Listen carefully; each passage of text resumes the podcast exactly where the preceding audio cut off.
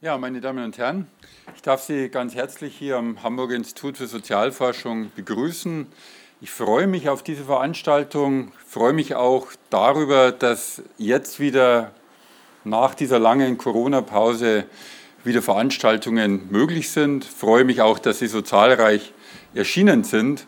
Wobei es nicht ganz stimmt, dass es die erste Veranstaltung wäre. Wir hatten gestern auch schon eine sehr volle Veranstaltung zu Dante und eigentlich habe ich mir gedacht, könnte ich ja einen roten Faden ziehen von Dante zu Wolfgang Port, aber es ist mir irgendwie nicht gelungen und lasst es dann, glaube ich, auch sein. Äh, wie Sie jetzt natürlich wissen, wird es heute um Wolfgang Port gehen. Die, der Titel der Veranstaltung ist Das Ende der Ideologiekritik, Fragezeichen, Erkundungen im Anschluss an Wolfgang Port. Nochmals herzlich willkommen hier. Äh, ich begrüße Sie eigentlich nur. Die zentrale Figur, die Sie heute durch den Abend führen wird, ist Hanna Schmidt-Ott, die Sie hier sehen und die gleich hier auch ans, an den Pult kommen wird oder beziehungsweise die Teilnehmer der heutigen Veranstaltung vorstellen wird.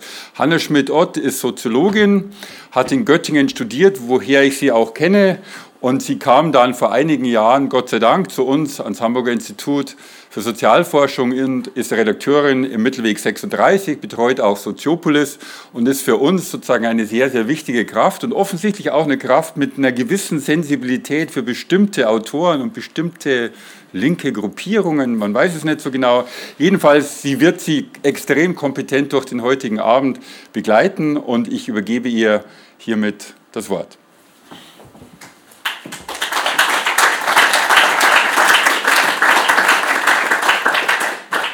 Äh, ja, ganz herzlichen Dank, ähm, Herrn Knöbel, für die, äh, für die nette Vorstellung. Äh, ja, und auch von mir noch einmal ganz herzlich willkommen am Hamburger Institut für Sozialforschung. Ähm, diese Veranstaltung ist tatsächlich schon eine ganze Weile geplant. Die Idee stammt sozusagen noch aus äh, vor Corona-Zeiten. Und wir, das sind äh, mein Kollege Lars Döpking und ich, freuen uns natürlich wahnsinnig, dass sie jetzt tatsächlich und mit so interessanten Gästen ähm, stattfinden kann und dass sie auf so reges Interesse gestoßen ist. Wir wollen heute, ähm, das wissen Sie, darum sind Sie hier, äh, über Wolfgang Port reden, nicht nur, aber ähm, hauptsächlich. Ähm, ich glaube, man kann sagen, dass ähm, Port im Laufe der 40 Jahre oder über 40 Jahre seines ähm, publizistischen Schaffens äh, durchaus mit wechselnden Formaten und teilweise auch wechselnden und möglicherweise auch widersprüchlichen politischen Positionen in äh, Erscheinung getreten ist. Aber ich glaube schon, dass man ihm im Hinblick oder seinen Texten im Hinblick auf manche Merkmale eine gewisse Kontinuität äh, unterstellen kann. Und da wäre auf der einen Seite natürlich das, wofür er bekannt ist, nämlich der Hang zur Polemik bis vielleicht hin zur destruktiven äh, Kritik äh, der mit äh, seinem, sicherlich mit seinem konsequenten Verbleib in der, in der Negativität, das heißt in der, ähm, in der Negation, im Dagegensein, ähm, in der Ablehnung ähm, zu tun hat.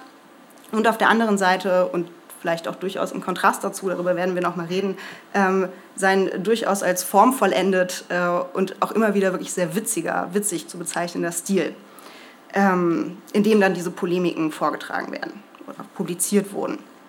Ähm, worüber wollen wir also sprechen, wenn wir äh, jetzt also Wolfgang Port äh, seinem Denken und der Ideologiekritik ähm, einen Abend widmen wollen? Äh, wir wollen natürlich sprechen über ähm, Ports Werk, und zwar in Relation einerseits zu seiner Biografie, vielleicht seinem ähm, intellektuellen Werdegang und andererseits aber natürlich auch in Relation zu den gesellschaftlichen und politischen Kontexten, in denen er äh, gearbeitet hat und die er natürlich immer wieder kommentiert ähm, und auch kritisiert hat oder vielleicht auch nicht kritisiert hat. Ähm, wir wollen auch sprechen über Porter als Person in Hinsichten, über seinen Ethos, ähm, vielleicht über seine Affekte, aber auch über seine Texte.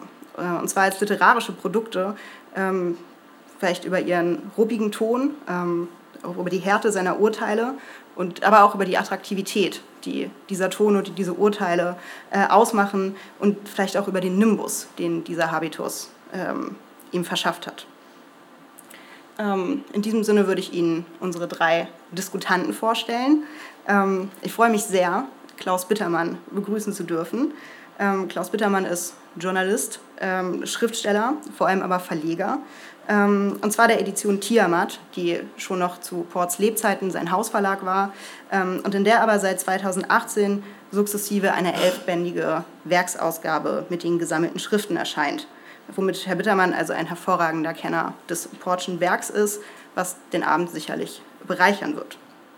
Äh, als nächstes möchte ich Ihnen jemanden vorstellen, den Sie äh, wahrscheinlich kennen. Ich freue mich sehr, dass Jan-Philipp Remsmar äh, heute Abend hier ist. Ähm, Herr Remsmar ist Philologe, Gründer und langjähriger Leiter des Hamburger Instituts für Sozialforschung, heute geschäftsführender Vorstand der Hamburger Stiftung zur Förderung von Wissenschaft und Kultur, ähm, die in dieser Funktion als Stiftung auch mehrere Studien finanziert hat, die Port wiederum in seiner Funktion als Sozialwissenschaftler durchgeführt hat. Ähm, auch Herr Remsmar ist also gut mit dem Portschen Werk und Denken vertraut äh, und ich freue mich sehr, dass er heute Abend mit dabei ist. Und äh, zuletzt äh, habe ich die Freude, Dietmar Dart begrüßen zu dürfen. Herr Dietmar Dart ist äh, Schriftsteller, Filmkritiker, Redakteur bei der Frankfurter Allgemeinen Zeitung ähm, und er hat äh, tatsächlich in äh, geradezu wahnwitziger Anzahl, wie Wikipedia verraten hat, Romane geschrieben, allerdings auch Theaterstücke, Lyrik, Essays zu ästhetischen, wissenschaftlichen und ähm, politischen Themen. Ähm, er verfolgt Ports publizistische Tätigkeit schon lange ähm, und hat sie auch schon verschiedentlich kommentiert ähm, und wird uns sicher daran teilhaben lassen, was er an Port als Denker bemerkenswert findet. Ähm, vielleicht kurz zum Ablauf. Äh, wir starten mit einem etwa 15, vielleicht auch 20-minütigen äh, Referat von Herrn Bittermann weil sozusagen als eine Art gemeinsamer Diskussionsgrundlage ähm, einen Abriss über äh, Ports Denken, vor allen Dingen in den 70er und 80er Jahren, der ideologiekritischen Phase, geben wird. Ähm, darauf schließen wir zwei relativ kurze Einlassungen von Herrn Riemsmer und Herrn Dart an, wobei Herr Dart, glaube ich, anfangen wird. Ähm, und äh, werden dann die Diskussion auf dem Podium eröffnen. Ich werde mich einmischen, so mir das denn sinnvoll erscheint, äh, aber im Großen und Ganzen unseren Gästen ähm, das Wort überlassen und die letzten vielleicht 20, 25, je nach Interesse vielleicht auch 30 Minuten würden wir die Diskussion für das Publikum öffnen, so dass Sie gerne Fragen stellen oder ähm, Statements abgeben können, so Sie das denn möchten. Das war es dann tatsächlich auch schon von mir. Ich wünsche uns einen, einen äh, interessanten und erkenntnisreichen Abend und ähm, freue mich äh, auf Herrn Bittermann. Sie haben das Wort.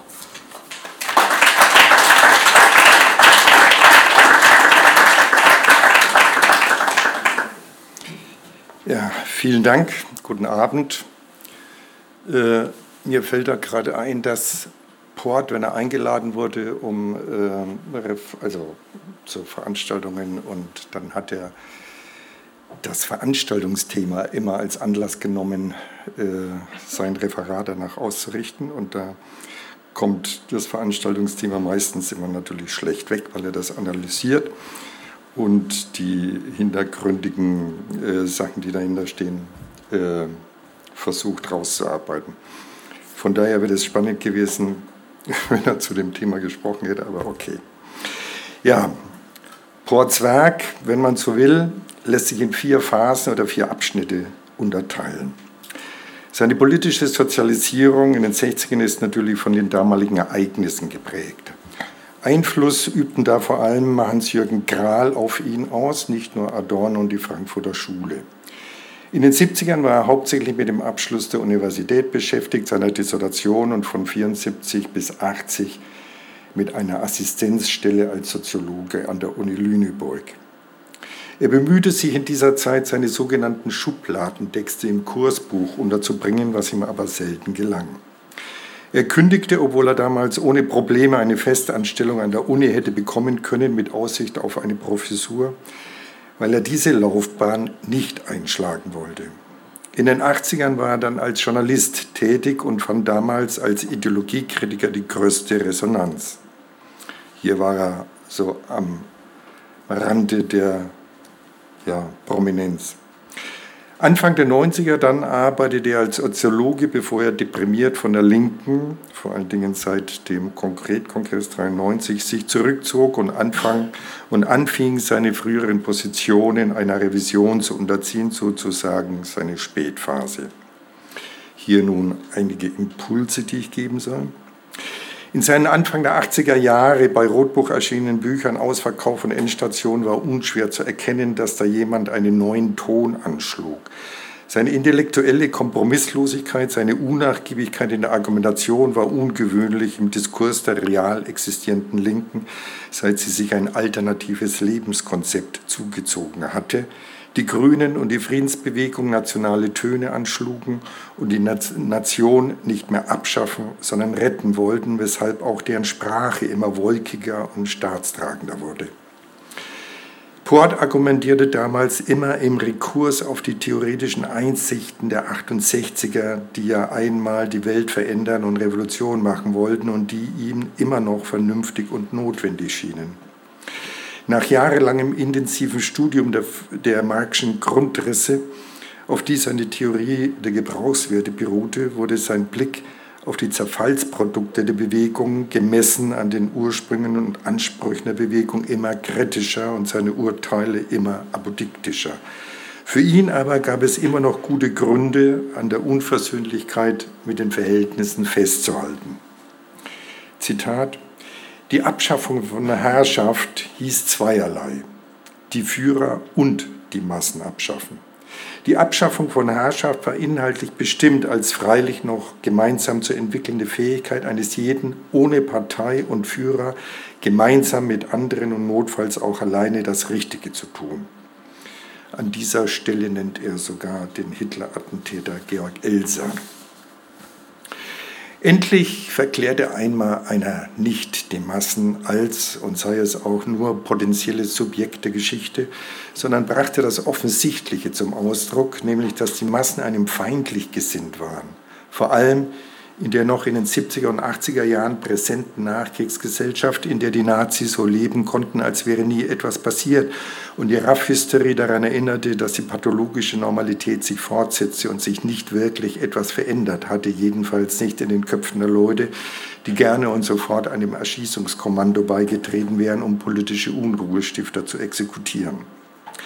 Masse war nach der Erfahrung mit dem Nationalsozialismus so desavouiert, dass sie sich nicht mehr als Größe betrachten ließ, auf die man sich praktisch oder auch nur theoretisch beziehen konnte, um eine politische Veränderung herbeizuführen. Und dennoch spekulierte die Linke ganz selbstverständlich darauf, die Massen für ihre Zwecke zu mobilisieren und auf ihre Seite zu ziehen, in der irrigen Annahme, die Massen wären akzeptabel, wenn man sie in Arbeiterklasse umbenannt hätte. Die Nazis hatten jedoch dafür gesorgt, dass es eine kommunistisch gesinnte Arbeiterbewegung nicht mehr gab. Die Psychopathologie, von der Adorno unter dem Eindruck des Nationalsozialismus schrieb, dass sie zum Normalzustand geworden sei, wirkte in den 60er und 70er Jahren fort. Von der unverwüstlichen Kriegsgeneration mit der hohen Kampfmoral im Schlussverkauf und mit dem gnadenlosen Überlebenswillen, die aus jedem Holzbein eine Waffe macht, war nichts zu erwarten. Schon gar keine Revolution, jedenfalls keine, bei der man selber ungeschoren davonkommen würde. Nicht einmal so etwas Elementares wie Menschlichkeit ließ sich voraussetzen, in den Deutschland der 70er Jahre hatte so etwas wie Zivilisation noch nicht Einzug gehalten. Und die Linke trug nicht gerade dazu bei, dass sich dies änderte. In die schweigende Mehrheit vor der Verwirklichung ihrer geheimen Wünsche durch ihre Opfer bewahren, beschreibt Bohr das verhärtete Kollektiv der Deutschen, das sie von keiner Anwandlung humanen Verhaltens, von keiner Erinnerung äh, an die eigenen Kinder davon abhalten ließ, andere zu denunzieren und sich an der verdeckten Menschenjagd auf Mitglied, Mitglieder der RAF zu beteiligen. Und auch heute noch ernten Leute wie Thilo Sarrazin großen Zuspruch und schreiben Bestseller über die Überfremdung und die Hartz-IV-Mentalität des Landes und die dabei die gescheiterte Existenz des eigenen Sohnes, der in einem Plattenbau im Osten Berlins wohnt, wohnt und gerne arbeitslos ist, nicht etwa milde stimmt, sondern vielmehr das Material herzugeben scheint, um besonders hart gegen Menschen ins Gericht zu gehen, denen das Schicksal übel mitgespielt hat. Man muss bedenken, dass dieser Furor Ports, der sich in den 60er Jahren gebildet hat und auch in den 70ern natürlich fortwirkte, das war wirklich Ausgangspunkt seiner theoretischen Anstrengungen.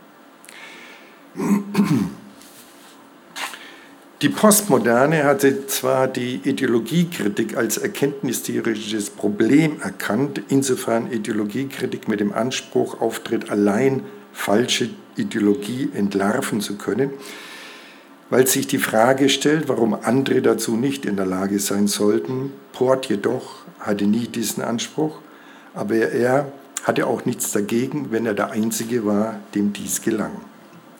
Jedenfalls beschränkte sich Port nicht auf die Kritik als Kunst der Vermittlung. Vielmehr stellte er in den 80ern, als er Journalist, als Journalist arbeitete, seine Rolle als Ideologiekritiker selbst in Frage. Aus seinem Vortrag Die Rebellion der Heinzelmännchen, den er am 5. November 82 in einem besetzten Haus hielt, stammt ein interessanter Hinweis darauf, wie er seine Tätigkeit als Ideologiekritiker sah. Ich habe weder an, der, an dieser Bewegung teilgenommen, noch habe ich sie erforscht oder gründlich studiert.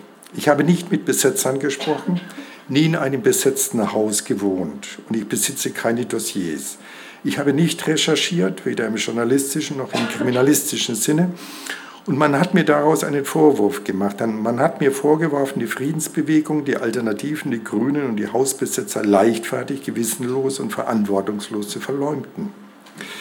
Dem halte ich entgegen, dass ein Kommentator oder Kritiker deshalb, weil er keine Macht hat, Urteile zu fällen oder Strafen zu verhängen, auch nicht an die Regeln der Beweisaufnahme gebunden ist, welche die Strafprozessordnung verlangt. Man trägt keine Verantwortung, wenn man sich Gedanken macht und eine begründete abweichende Meinung äußert, nicht als Kritiker oder Publizist, der keine administrative Macht besitzt. Wenn der Kanzler Unsinn erzählt, dann ist dieser Unsinn deshalb, weil sein Erzähler die Macht besitzt, ihn zu verwirklichen, immer noch wichtig. Wenn ich Unfug schreibe oder rede, so ist dieser Unfug vollkommen bedeutungslos und man kann, und man kann ihn getrost als Produkt eines mitteilungssüchtigen Spinners ignorieren. Indem er seine eigene Bedeutung als Kommentator solcher Art herunterspielte, ließ er gleichzeitig auch alle anderen, die im gleichen Gewerbe tätig waren, nicht gerade in einem vorteilhaften Licht erscheinen. Er stellte damit ein Geschäftsmodell in Frage, von dem auch seine eigene Existenz abhing, und er gab den Leuten zu verstehen, dass den sogenannten Experten, die im öffentlichen Raum ihre Meinung kundtaten, nur die Bedeutung zukam, die man ihnen entgegenbrachte. Durch Port konnte man lernen, die Friedensbewegung, die im Oktober 81 in Bonn mit 300.000 Demonstranten ihren Höhepunkt erreicht hatte, als gesellschaftliches Phänomen zu begreifen, das etwas über die deutsche Wirklichkeit aussagte. Er zeigte, dass hinter ihrem hehren Wunsch nach Frieden die Sehnsucht nach Nation steckte und sich in ihrem Weltbild deutliche Spuren völkischer Gesinnung entdecken ließen. Eine Analyse, die heftige Reaktionen hervorruft, hervorrief. Ich kann mich dann noch erinnern an einen großen Artikel in der Zeit, ähm, auf den gleich, weil es so, so viele Resonanz gab, äh, auch natürlich von den Lesern, äh, auf, wo gleich drei Erwiderungen quasi veröffentlicht wurden auf zwei Seiten, eine Nummer oder zwei Nummern später. Diese Sehnsucht nach einem souveränen deutschen Staat brachte damals der evangelische Theologe Gollwitzer zum Ausdruck, der sich schon in der Kampf dem Atomtod Bewegung der 50er Jahre engagiert hatte. Einen tadellosen Ruf als aufrechter Demokrat genoss und bislang eigentlich nicht als Chauvinist aufgefallen war.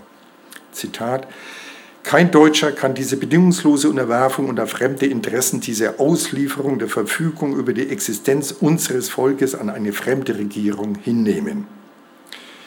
Dies, Support, hat nicht etwa Dr. Seltsam in der Nationalzeitung von sich gegeben, sondern ein Mann mit unbestreitbaren Verdiensten.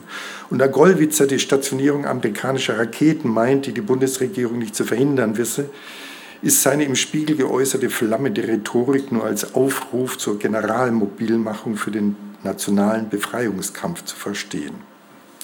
Natürlich ist Gollwitzer kein Kriegstreiber, sondern setzt sich für den Frieden in der Welt ein.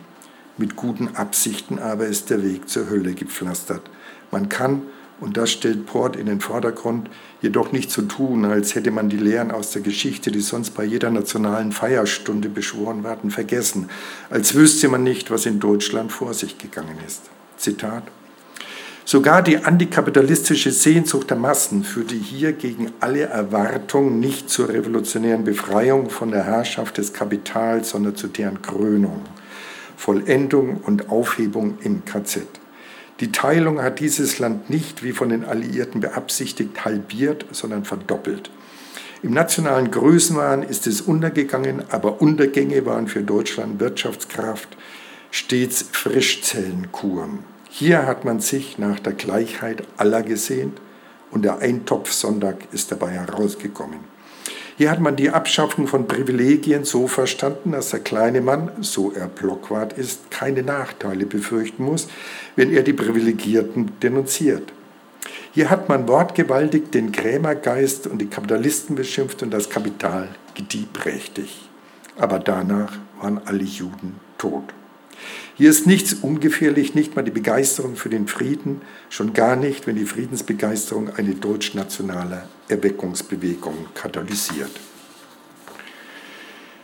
Der in Gollwitzers Anklage deutlich vernehmbare Anti-Amerikanismus, der auch in der Rede von der Yankee-Kultur bei Konkretautor Pivit zum Beispiel zum Ausdruck kam, wenn er das deutsche Kulturerbe tapfer gegen die Überfremdung verteidigt, war in der Linken inzwischen Standard geworden war der Protest an dem von Amerika geführten Vietnamkrieg noch im Zusammenhang mit dem Faschismus begriffen worden, entstand aus der berechtigten Kritik der 68er durch die Entdeckung nationaler Souveränität und die Beschwerde gegen die angeblich nationale Bevormundung durch die Amerikaner immer mehr eine Rhetorik der Häme und Herabsetzung, wie sie in der Rede vom amerikanischen Kulturimperialismus zum Gemeinplatz wurde und immer noch ist.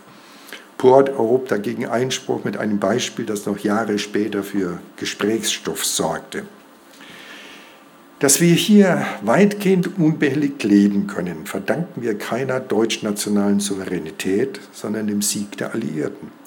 Mögen anderswo dem amerikanischen Kulturimperialismus die tradierten Lebensformen ganzer Nationen zum Opfer gefallen sein, in Deutschland aber begann mit dem amerikanischen Kulturimperialismus nicht die Barbarei, sondern die Zivilisation.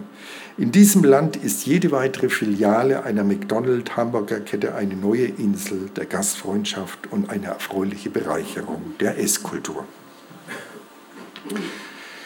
Port hat sich, wenn man so will, mit intelligenten Invektiven und Analysen der gesellschaftlichen Entwicklung entgegengestimmt, wie die Friedensbewegung als Fortschritt sich darstellte, deren Tendenzen zum Völkischen und Nationalen kaum jemand wahrnehmen wollte. Viele seiner damaligen Kritiker mussten ihm später recht geben, als die Entwicklung der Friedensbewegung abgeschlossen war und ihre Geheimnisse offenbart hatte. Mein Job ist die Ideologiekritik, das habe ich gelernt, sagte Port 1987 der Stuttgarter Zeitung. Die Leute sagen mir, was sie denken und ich sage ihnen, warum das falsch ist. Aber er wusste auch, dass er damit in eine Sackgasse geriet. Man tritt in der BRD in eine Phase ein, in der es kein falsches Bewusstsein, sondern die Absenz jeden Bewusstseins überhaupt gibt, was den Job des Ideologiekritikers natürlich schwierig macht. Nach über zehn Jahren, in denen Pohr zahllose Debatten in Artikeln und Vorträgen geführt hatte, trat die Vergeblichkeit der Ideologiekritik immer schärfer in den Vordergrund. Als Gegenstand von Ideologiekritik erschienen noch die Linken, die mit patriotischen Sprüchen und anderen Parolen aus dem Propagandaarsenal der Rechten den sozialen Fortschritt vorantreiben wollen. Kein Gegenstand subtiler Ideologiekritik, sondern Zielscheibe härterer Attacken muss hingegen eine Rassistenklüngel sein, die ins Berliner Abgeordnetenhaus gewählt wurde. 1990. Zwar erwiesen sich die Reps noch als dilettantischer und unfähiger Haufen von Dummköpfen, die sich bei den folgenden Wahlen bereits selbst eliminierten, doch sie waren gleichsam die Vorboten einer viel übleren Bewegung, die nach der Wiedervereinigung in Gestalt des Mobs auftauchte, dem nur der Führer fehlte, um ein sein Ressentiment geladenes Treiben erfolgreich in geordnete Bahnen zu lenken. Port reflektierte aber nicht nur das Ende der Ideologiekritik, er gestand damit auch das eigene Scheitern als Ideologiekritiker ein. Und der Grund dieses Scheiterns bestand in den Perspektiven einer Generation, auf die man sich als Publizist beziehen muss, wenn die eigenen Impulse und Motive in einer bestimmten Entwicklungsphase dieser Generation gebildet wurden. Dieses Auseinanderdriften seiner Erfahrung und der der ehemaligen Genossen hat Port zwar immer wieder zum Thema seiner Essays gemacht, bis zum Schluss. Es war, es war sogar Motiv und Anlass seiner Kritik, aber er konnte sich immer noch, zumindest rudimentär, auf eine gemeinsame Vergangenheit beziehen, in der ein auf denselben Erfahrungen beruhendes gemeinsames Verständnis dafür sorgte, dass man wusste, wovon der andere sprach auch wenn die Protestbewegung nach ihrer rebellischen Phase schon alle möglichen Lebensmodelle ausprobiert hatte. Zitat. Während sie in allen Etappen ihres Niedergangs stets noch ein Gegenstand politischer Kritik geblieben war und damit ein Ziel für Polemik, verwandelt die alternden ehemaligen Protestbewegungen, die gerade im Burnout für das alte Elend einen neuen Namen fanden, sich nun in einen Gegenstand der allgemeinen anthropologischen Betrachtung. Diese Erfahrung illustriert Port, damals 43 Jahre alt, mit einem längeren Zitat aus der Dialektik der Aufklärung, in dem Adorno und Horkheimer die Dekomposition von 40- bis 50-jährigen Menschen beschreiben. Zitat, unter den gegebenen Verhältnissen führt der Vollzug der bloßen Existenz bei, einer, bei Erhaltung einzelner Fertigkeiten technischer oder intellektueller schon im Mannesalter zum Kretinismus. Es ist als ob die Menschen zur Strafe dafür, dass sie die Hoffnung ihrer Jugend verraten und sich in der Welt einleben, mit frühzeitigem Verfall geschlagen würden. Das ist übrigens eine Stelle, die für bei Port auch immer wieder vorkam, diese eigene Jugend zu verraten. Es ließ sich also nicht mehr so weitermachen wie bisher. Das Feuilleton oder konkret weiter mit lustigen Polemiken gegen die Kultur zu beliefern, hätte bedeutet, sich dem Schicksal des Kretinismus zu ergeben. Es war Zeit, etwas Neues zu machen. Port untersuchte dann äh, als Soziologe das Massenbewusstsein der Deutschen, aber nach drei weiteren Büchern stieß er an seine Grenzen. Die Erregung als Antrieb, weiter Argumente gegen falsches Denken und falsche Verhältnisse zu finden, verebbte langsam. Aber sicher, denn Port glaubte, die Themen, die er für wichtig befand, erschöpfend behandelt zu haben, wie andere auch, die das besser konnten, vor ihm und mit ihm. Das hieß also, an richtigen, Zitat, an richtigen Texten, Artikeln, Büchern mangelt es nicht. Es will nur keiner darauf hören. Nicht, dass die Leiden des Theoretikers mit seiner Überflüssigkeit ohne Hoffnung für den Menschen wären. Ihn ödet die Schwäche, die Dürftigkeit der Vorwände an, unter denen an einem System festgehalten wird, das nur endlos furchtbares Elend produziert. Da es aber keiner komplizierten Theorie und keines Studiums der Ideologiekritik mehr bedarf, um zu wissen, was das Richtige wäre, könnten die Menschen es jederzeit ohne Vorbereitung und Anleitung machen, ohne Schulung und Beratung. Vielleicht tun sie das. Das hat er 1993 geschrieben. Kaum anzunehmen, dass Portas wirklich, äh, wirklich daran glaubte, aber woran er tatsächlich nicht mehr glaubte, war, dass sich mittels Theorie herausfinden oder gar vorhersagen ließ, wie der Kapitalismus sich entwickelt. Damit, und damit war auch die Hoffnung geschwunden, in irgendeiner Form darauf Einfluss nehmen zu können. Wozu also die ganzen theoretischen Anstrengungen? Port war bereits mit 48 an einem Punkt angekommen, wo er zutiefst pessimistisch gestimmt war, weil er beim besten Willen keinen Ausweg aus dem Dilemma erkennen konnte und auch nicht bereit war, die diagnostizierte Ausweglosigkeit trickreich zu umgehen, um weiter das ohnehin schon unüberschaubar groß gewordene Theoriegebäude durch Hinzufügung weiterer Textbausteine und Bücher noch zu vergrößern. Diese Situation hat Port einmal als Zustand beschrieben, an dessen Erhaltung freilich die Zunft der Geisteswissenschaftler als privilegierte Berufsgruppe interessiert sein muss, weil er auch den akademischen Urenkelchen Arbeit und Einkommen verspricht. Aber an einer solchen Arbeitsbeschaffungsmaßnahme hatte Bort kein Interesse mehr. Für ihn war Mitte der 90er eine Zäsur eingetreten, nach der sich ebenso wenig wie bei der Bekanntgabe vom Ende der Ideologiekritik 89 einfach zur Tagesordnung übergehen ließ. Vielen Dank.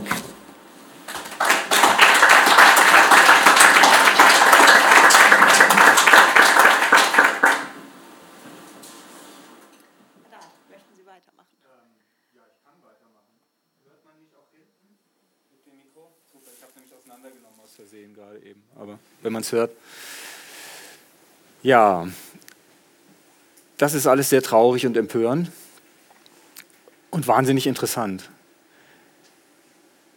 Ich habe von Port erfahren 1983 als kleiner Stöpsel, der so gerade noch Angst gehabt hatte, dass die Russen kommen und uns das Lesen verbieten. Das war mir so erzählt worden, dass das die Gefahr ist. Ähm, und zwei Jahre später gelesen hat aber Lenin, ähm, also ein Russen.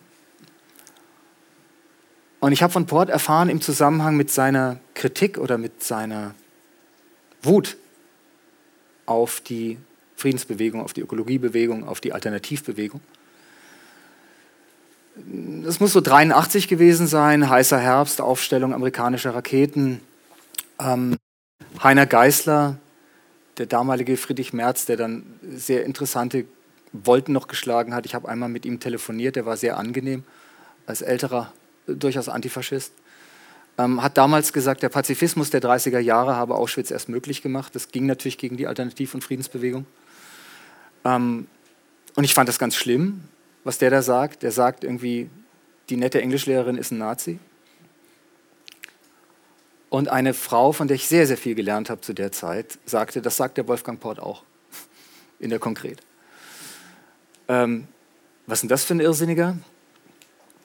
Die Frau stand einer Welt nahe, die wir hier so im Schlaglicht an der Seite kurz mitgekriegt haben, nämlich der traditionellen, ich sage mal von Sozialdemokratie bis Kommunismus, Arbeiterinnenbewegung äh, orientierten Welt.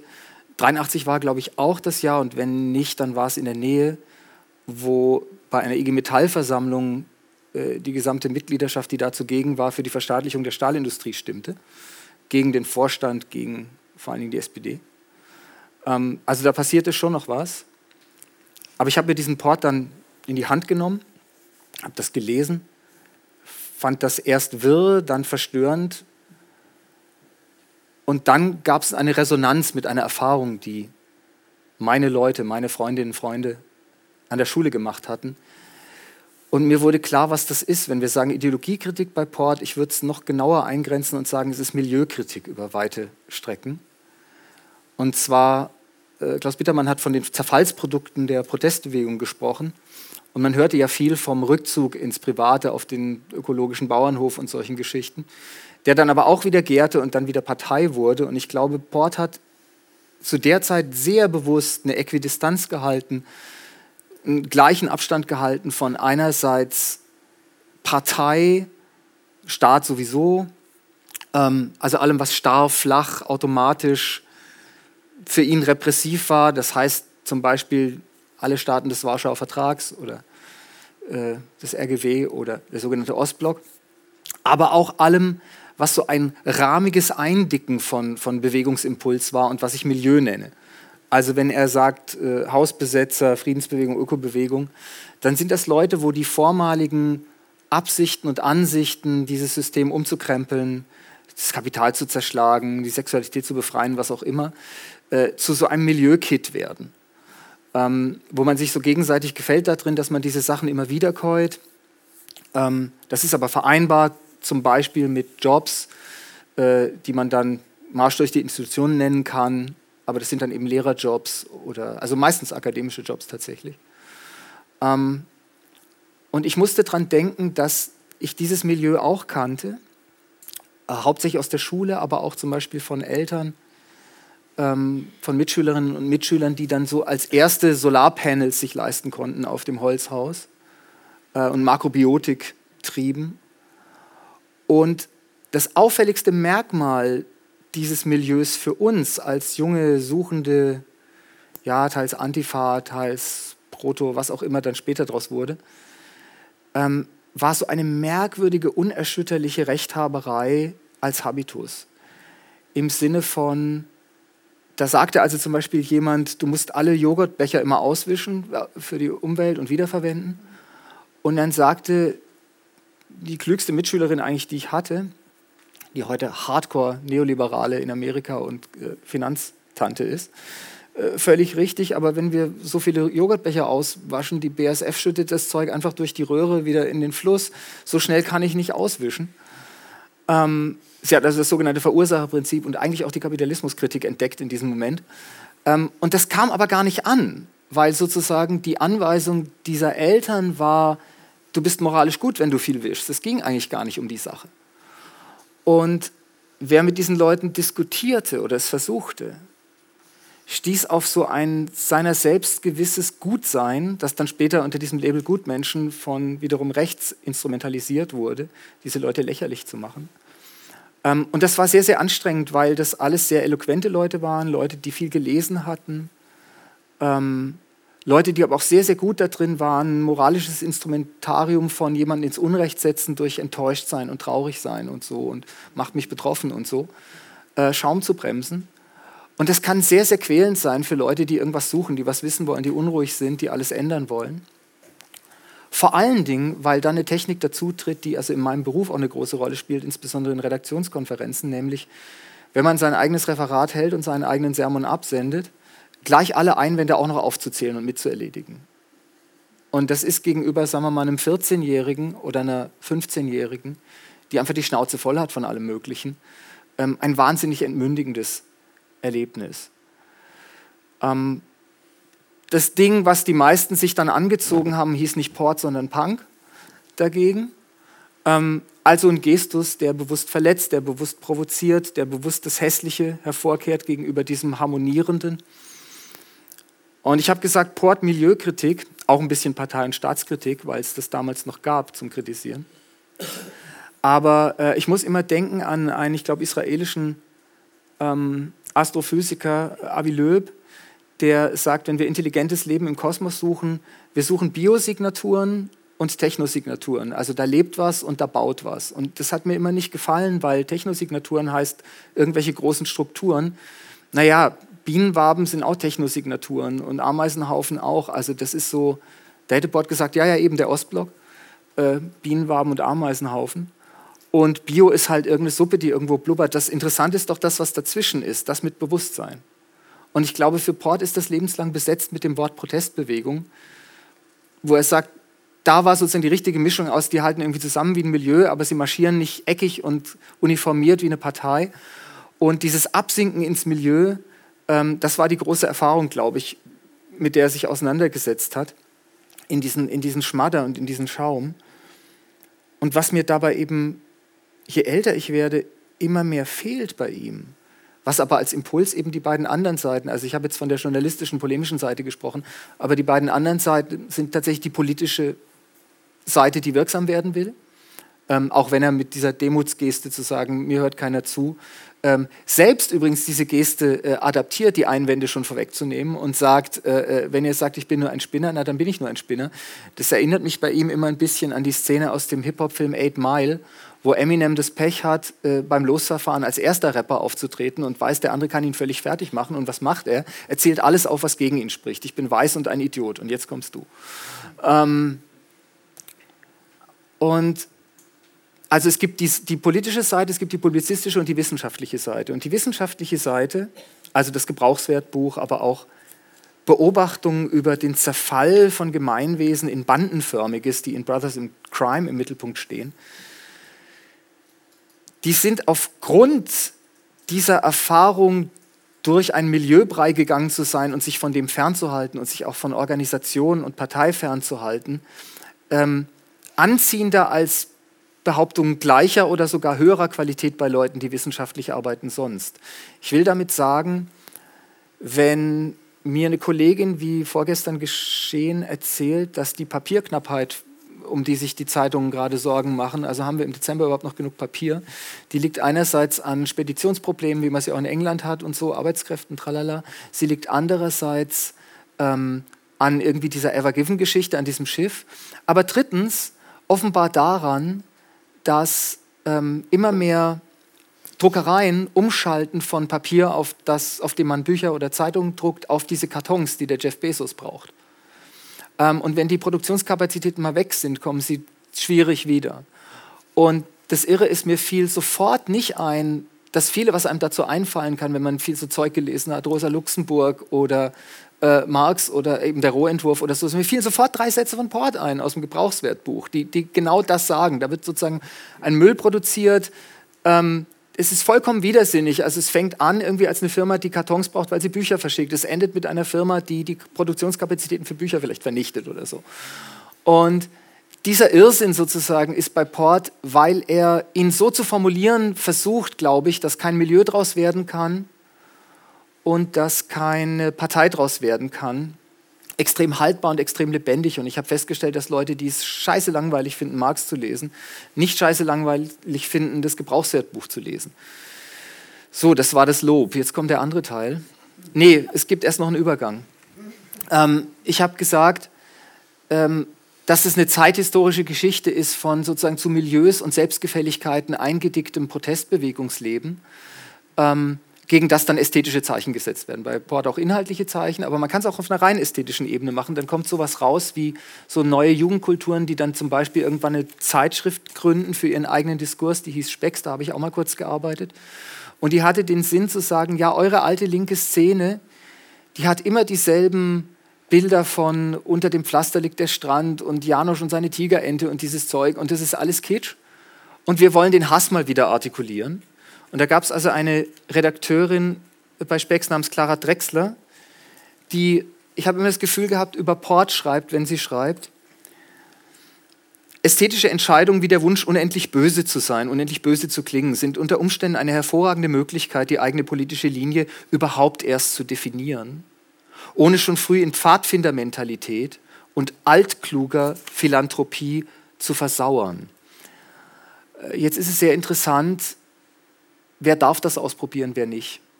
Von den Leuten, die ich aus dieser Zeit noch liebe, von denen ich noch weiß, die Jungs konnten sowas machen. Also ich habe ähm, in dem Vorwort zu den zwei Aufsätzen von Port, die äh, da erschienen sind zum, zum Rassismusproblem, äh, so zwei Typologien von Menschen aus dieser Zeit versucht zu benennen, nämlich die Gabi und den Turan. Und das waren eben genau die Leute, die, ähm, die durften zwar so ein bisschen Punk sein, aber dann beginnt der Ernst des Lebens und die Arbeit und so weiter. Und das Problem damit ist also erstens, wer kann sich diese Geste leisten? Und zweitens, wie nützlich ist sie denn wirklich auf lange Sicht? Sie verschleißt nicht nur die Möglichkeit, mit diesen Leuten zu reden, denn natürlich sind in diesen Milieus dann trotzdem Einsichten aufbewahrt, auf die die AfD nie kommen wird. Ähm, sie sind nur so wahnsinnig verzerrt. Ähm, sie hat also nicht nur einen politischen Preis, sondern sie verschleißt auch die Leute, die das machen. Also ein alter Punkrocker ist viel älter als ein alter anderer Rocker.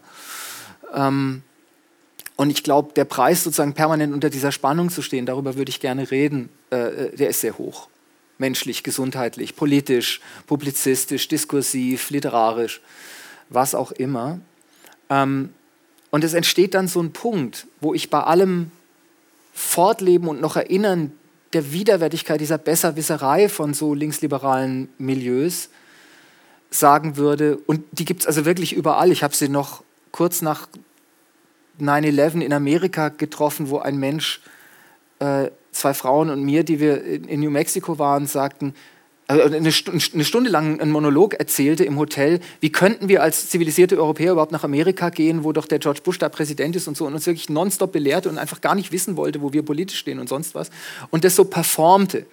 Und ich dachte, Mensch, das ist genau der üblere Teil dieser Lehrerinnen und Lehrer, die ich kannte und die sozusagen von Port irgendwie einen Herzinfarkt kriegten. Aber aber er sieht die nur als Witzfiguren, er sieht sie nur als Besserwisser, er sieht sie sogar so hart an, dass es von ihm diesen einen Interviewtext gibt, wo er sagt, äh, eine Lehrerin ist von einem Ziehsohn oder was mit Messer angegriffen worden im linksliberalen Milieu. Ja, gegen so Leute hat man nur mit dem Messer eine Chance. Ähm, das sind Menschen, die man außer mit dem Messer nicht verletzen kann. Ich weiß ganz genau, was er meint. Ich weiß ganz genau, was das für Situationen waren, wo beispielsweise in einem Kampf um wirklich Materielles, um, um, um die Frage, bleibe ich auf der Schule oder kriege ich Ärger mit den Eltern oder der Polizei, man sich eher noch auf konservative Lehrer verlassen konnte, als auf diese Leute, die dann sagen, äh, weißt du, ich bin hier der einzige Linke, ich muss ganz still sein und tut mir wahnsinnig leid, dass du jetzt Ärger hast, aber ich bin ganz still und so. Ähm, also ich weiß, ich weiß in den Nerven noch, es ist eine Innovation, wen er da hasst und ich weiß auch noch warum. Again, aber Viele dieser Leute, die wir da erlebt haben, waren nicht nur Rechthaber und Milieumenschen und Kitschiers und, und Transusen und sonst was alles, sondern auch gebrochene Leute. Zerfallsprodukt der Protestbewegung heißt, da ist ein Hammer draufgeknallt. Ähm, heißt, die haben es vielleicht irgendwie in Parteien versucht, die dann dazu führten, dass du nicht mehr Lehrer werden kannst oder heißt ganz viel. Heißt das Aufgeben von Dingen, heißt, dass der sympathischste dieser Lehrer, über den wir viele Witze gemacht haben, wie Radikalen da, ähm, uns immer Leute gab, eben nicht Marx oder, oder Lenin, sondern Ernst Toller oder so, also die sich identifizierte mit diesem endlosen, immer wieder auf die Fresse kriegen, immer wieder umgebracht werden, immer wieder niedergeschlagen werden als Linke. Und da ist das Portwort Bewegung. Ähm, ich glaube, dass die Clara Drexler heute noch recht hat mit dem Schluss dieses Artikels. Die Pointe ist von wann er ist, ähm, wo sie sagt, ähm, es ist ganz gefährlich, diesen Rechtsrock, um den es nämlich in dem Text geht, der da in den 90ern ein Problem wurde, nur darauf zu reduzieren, dass da Leute was hassen und zu sagen, wenn alle nicht mehr hassen, ist alles lieb. Weil damit fallen wir zurück in etwas, eben, da hat schon Port gegen gearbeitet. Ähm, und vor allen Dingen ist es so, ähm, Zeit damit zu verschwenden, sagt sie, diese Nazi-Musik anhand von Härte und Lautstärke zu analysieren. Anstatt ihr Augenmerk auf andere Schmerzstellen zu richten, zum Beispiel darauf, dass da eben nicht Nihilismus und Nein und Negation zu allem das vorherrschende Element ist, sondern ein ausgeprägter Weltverbesserungsjargon, die Bratwurst muss wiederkommen und die deutsche Frau und so weiter, der nur deshalb nicht als Weltverbesserungsjargon erkannt wird, schreibt sie weiter, weil wir uns nicht vorstellen können, was manche Leute für eine Verbesserung halten würden. Und das heißt, ich möchte damit schließen, es gibt eine Punkband, die sozusagen sehr portischen Gestus hat, die sogenannten Dead Kennedys. Die haben ein Lied gegen dieses Milieu auch geschrieben, das der Klaus Walter mal Hippies in Control genannt hat, das manchmal heute Boomer genannt wird, wovon all, allerdings einige auch sehr weit nach rechts tatsächlich abgedriftet sind. Ähm, und dieses Lied hieß California über alles und beschrieb Kalifornien als so ein Ort, der schon durchdrungen war von diesem Hippie-Geist äh, und hat zum Beispiel die Zeile drin, äh, du wirst für die Herrenrasse joggen also es geht um so Öko-Geschichten und es geht darum, dass das Faschistoid ist, wie das Uniformität oder sagen wir Konformismus erzwingt. Und dann kam Reagan. Und dann machten sie das Lied nochmal und es hieß, We've got a bigger problem now. Und das passiert halt auch immer wieder. Und das heißt, ich würde die Legitimität dieser Gesten bei Port als Erkenntniswerkzeug verteidigen aber ich würde sagen, er ist wertvoll vor allem, weil er ein Autor ist und das, glaube ich, auch auf eigene Rechnung so sein wollte, der es unmöglich macht, das einfach so runterzulesen und abzunicken. Weil da so viel Quatsch drin steht und so viel, so viel Zuckung und so viel Gewaltgestus, äh, der ja Ohnmacht ist in Wirklichkeit, ähm, dass man das Gehirn einschalten muss, wenn man da irgendwas rausziehen will an Information und Haltung. Und wie gesagt, es war wohl sehr teuer für ihn. Ja, das war's.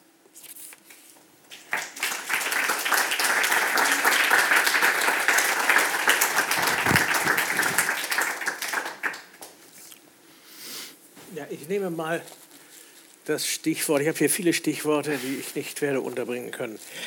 Äh, das Stichwort des Verschleißes.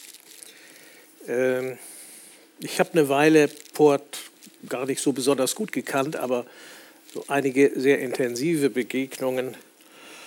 Und er rauchte während dieser Begegnungen, na, also wir fingen an den Abend, da hatte er drei Schachteln hinter sich.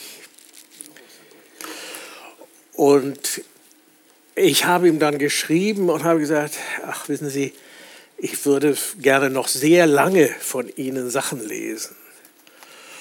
Und äh, ich bin selber unter Qualen Nichtraucher geworden. Ich möchte jetzt nicht in so einen Konvertitengestus kommen. Also rauchen Sie so viel Sie wollen. Und jeder soll so viel rauchen und trinken, wie er will. Aber äh, irgendwie komme ich nicht umhin, das zu sagen. Und er schrieb mir und sagte, Sie kennen doch den Satz, dass die Summe aller Laster gleich bleibt. Also überlegen Sie, wenn Sie mir das Rauchen abgewöhnen wollen, was ich dann mache. An dem Abend war, sagte er übrigens, auch das läuft doch unter dem Stichwort Verschleiß, ach, wären wir doch so in der Oberstufe alle anständige Menschen geworden und wären in die junge Union eingetreten. So viel dazu. Das hat er nun nicht geschrieben und vielleicht ist es ein bisschen unfair, dass ich das jetzt hier so ausplaudere. Ähm, und das ist auch wahrlich nicht das, worauf ich das, was er geschrieben hat, bringen möchte, obwohl es sicher manche gibt, denen Port auf die Nerven gegangen ist, der auf so eine Anekdote hingesagt hat, genau das sagen wir ja auch, da ist er inzwischen gelandet. Jedenfalls bei seinen letzten Texten, wenn man die so las und dann las, was so die Leserbrief und sonstigen Reaktionen waren, dann haben die gesagt, genau da ist er gelandet und das konnte man ja schon früh sehen und zwar dann und dann und dann und dann. Woran liegt so etwas, dieser Verschleiß? Es ist ja erstaunlich, dass jemand gleichzeitig sagt, wie zitiert von Herrn Bittermann, was wollt ihr? Ich bin bloß ein Schriftsteller. Und das kann man mir kann mir, man kann mir zuhören oder man kann weghören, das spielt doch keine Rolle. Und gleichzeitig ist das fast leitmotivisch, kommt vor, dass die Leute nicht klüger werden. Generell nicht und speziell nicht bei der Portlektüre. Jetzt könnte ich sagen, was hat er denn eigentlich erwartet? Was erwartet denn einer Nehmen wir das Wort Intellektueller, nehmen wir das Wort Schriftsteller, nehmen wir das Wort eines, der jedenfalls Zeit, viel Zeit verbringt in seinem Leben über Sachen nachzudenken und sie aufzuschreiben. Was erwartet der?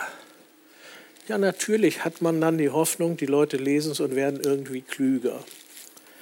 Aber doch nicht, und so klingt es ja manchmal, jetzt sehen Sie die Wirklichkeit, wie sie wirklich ist. Nachdem Port den Schleier davor weggezogen hat. Und jetzt springen sie tatsächlich auf und machen die Revolution oder sonst irgendetwas.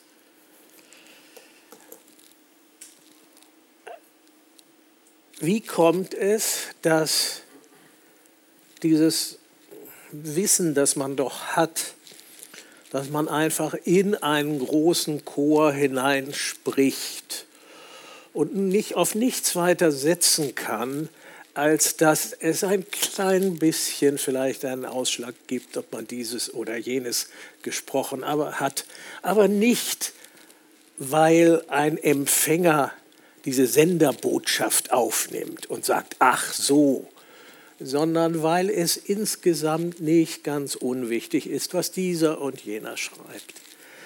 Also wieso ist es so schwierig, so etwas in seine eigene Arbeit einfließen zu lassen, jedenfalls manchen Leuten. Und das hängt, glaube ich, je nach individueller Konstitution dazu zusammen, was eigentlich der Kern des eigenen Antriebs ist. Dart hat eben davon gesprochen, dass Ford angeschrieben habe gegen ein selbstgewisses Gutsein eines bestimmten Milieus. Aber genau dieses selbstgewisse Gutsein oder das Gutsein im Habitus der Selbstgewissheit zeichnet ihn ja auch aus.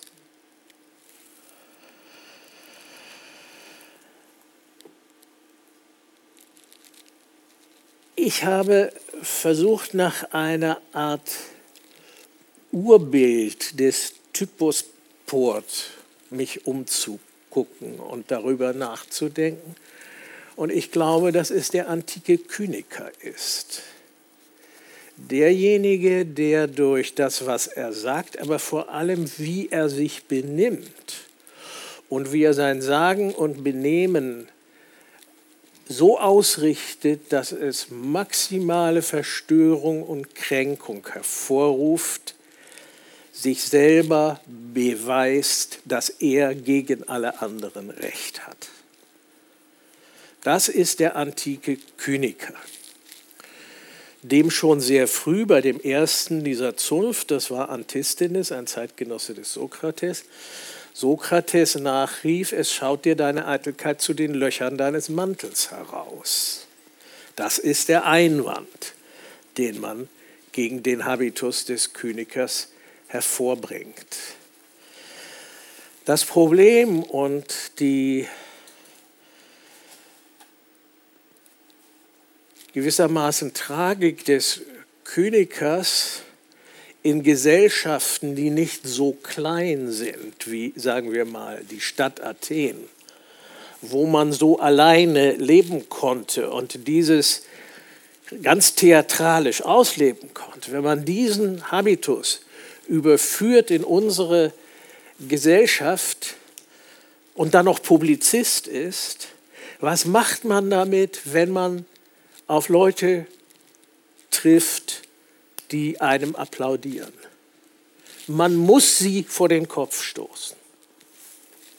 Nur dann kann man zeigen, sich selbst zeigen, denn darauf kommt es an, dass das eigene Lebensprogramm stimmt. Es gibt bestimmte Probleme, in die Leute nicht unbedingt dieses extremen Typus wie Port, aber andere immer wieder stoßen auf die sie immer wieder stoßen. Wir haben es mehrfach gehört. Ideologiekritik trifft auf einmal auf eine Gesellschaft, die doch gar nicht mehr so funktioniert, wie der Ideologiekritiker das immer angenommen hat. Es ist nichts mehr zu enthüllen, sondern die Leute sind so, offensichtlich. Das ist schon das alte Klagelied von jedem Satiriker. Irgendwann wird die Gesellschaft so, dass ich keine Satire mehr auf sie machen kann. Das ist aber, weil es immer wieder vorkommt, gar nicht eine Veränderung in der Gesellschaft, sondern es ist das Älterwerden des Satirikers. Das Zweite, was bei Port und anderen vorkommt, ist die immerwährende Enttäuschung, dass die Leute nicht so sind, wie nach einer langen Zeit des Predigens sie doch eigentlich sein sollten. Das ist natürlich ein interessanter Denkfehler. Nicht? Äh, man nennt das Desillusionierung. Aber wenn man desillusioniert ist, dann darf man das nie den Leuten in die Schuhe schieben, sondern da hat man selber Fehler gemacht. Freud sagt, es gibt nichts Besseres für den Kopf als eine Desillusionierung. Da hat man nämlich gemerkt, dass man vorher falsch gedacht hat. Und dann gibt es drittens die Überbietung wenn man seinen Stil und seine Art zu analysieren und zu polemisieren immer auf eine Überbietung gesetzt hat. Wie soll das weitergehen? Wir haben ein paar Zitate gehört, wo er die bundesrepublikanische Gesellschaft als unbarmherzig, hart, seelenlos, latent gewalttätig und so weiter beschrieben hat. Und er hat immer recht gehabt, wenn er auf Teile dieser Gesellschaft gezeigt hat, die man für harmloser und friedlicher hielt, als sie es waren. Aber ganz so, wie er es denn porträtiert hat, ist es doch nie gewesen. Und der Stilgestus musste ihn immer weitertragen, nicht nur so, wie ich das eben beschrieben habe, sondern noch viel schlimmer. Aber auch dieses ist ein Gestus, ein bestimmter stilistischer Gestus und das, die Abwechslung der polemischen Phasen sagt nichts über die Wirklichkeit aus, sondern nur etwas über das Älterwerden des Polemikers. Aber solche Figuren sind im Grunde traurige Figuren. Sie scheitern, sie scheitern an sich selbst. Aber wenn sie klug sind und intelligent sind und über Beobachtungsgabe verfügen, dann haben sie in dem, was sie geschrieben und produziert haben, denen, die sie lesen, immer sehr viele Einblicke in etwas gegeben, was man ohne sie nicht so gesehen hätte. Und das ist ihr großer Verdienst. Das ist aber kein Verdienst, den man darauf zurückführen sollte, dass das Programm, dass eine dahinterstehende Theorie oder irgendetwas Ähnliches einen Aufschluss über die Wirklichkeit gäbe, sondern es sind Zufälle, die aber bei sehr klugen und sehr intelligenten Menschen sehr häufig vorkommen. Vielen Dank.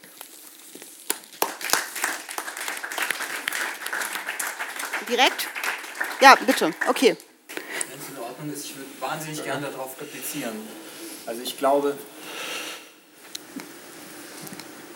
vieles ist wahr, es ist, glaube ich, nicht die ganze Wahrheit von dem, was Sie gesagt haben.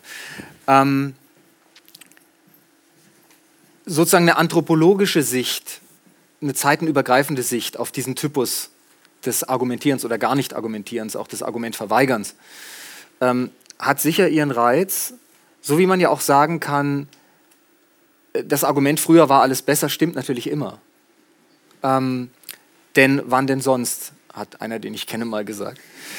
Ähm, andererseits macht es natürlich einen großen Unterschied, ob ich 1971 sage, früher war alles besser und meine 1968, oder ob ich 1936 in Berlin sage, früher war alles besser und meine 1925. Das heißt, es gibt tatsächlich Zeiten, in denen es viel schlimmer wird. Und es gibt auch Zeiten, in denen es besser wird. Und hängen bleiben, bleiben sozusagen in diesem Filter, der für uns aus den Zufällen Genealogien macht von Autorinnen und Autoren, die wir interessant finden, die, äh, Anna Schmidt-Ott hat vorhin gesagt, ich verfolge ihn lang. Ich glaube, er verfolgt mich auch lang. Ähm, weil irgendetwas an dem historischen Moment, in dem sie ihre Stimme erheben und in dem dann auch ihre Stimme versagt oder bricht, ähm, etwas damit zu tun hat, dass jedes Leben ja eine Kreuzung ist aus anthropologischen Dingen, wir sind Menschen, und historischen Dingen. Da ändert sich dann doch einiges. Ähm, und ich würde sagen, das Moment des sich selbst ins Recht setzens ist sicherlich ein sehr dominantes bei Port. Es ist ein sehr dominantes bei ähm, Leuten, denen wir nicht nur ihren ätzenden und scharfen, sondern auch ihren wohl durchkomponierten Stil, den er nicht immer hatte, aber manchmal hatte, ähm, hoch anrechnen. Ich denke an Karl Kraus, ich denke an Hans Wollschläger. Vieles, was Sie gesagt haben, erinnert mich an Michael Mahr, der mal über Wollschläger gesagt hat, diese Autoritätsgesten die ganze Zeit, der gute Leser, großgeschrieben und so weiter. Das ist eine ähnliche Art von, es ist alles vergangen, früher wurde gelesen, ich bin älter geworden, warum sind alle so dumm, warum hören sie nicht auf meine Kritik? Ähm, aber das darüber hinaus Interessante an Port finde ich, dass er sich zu einem Zeitpunkt eingemischt hat, an dem ein Umschlag passiert, den er zwei, dreimal auch klar sagt. Erstens, irgendwas ist mit dieser Bewegung passiert, in der er ja doch das Vokabular aufgenommen hat, mit dem, wenn Sie sagen, dass eine Theorie dahinter steht, da sind ja Bruchstücke einer Theorie vorhanden, äh, die er manchmal auch originell zusammensetzt. Und das ist eben diese Protestbewegung.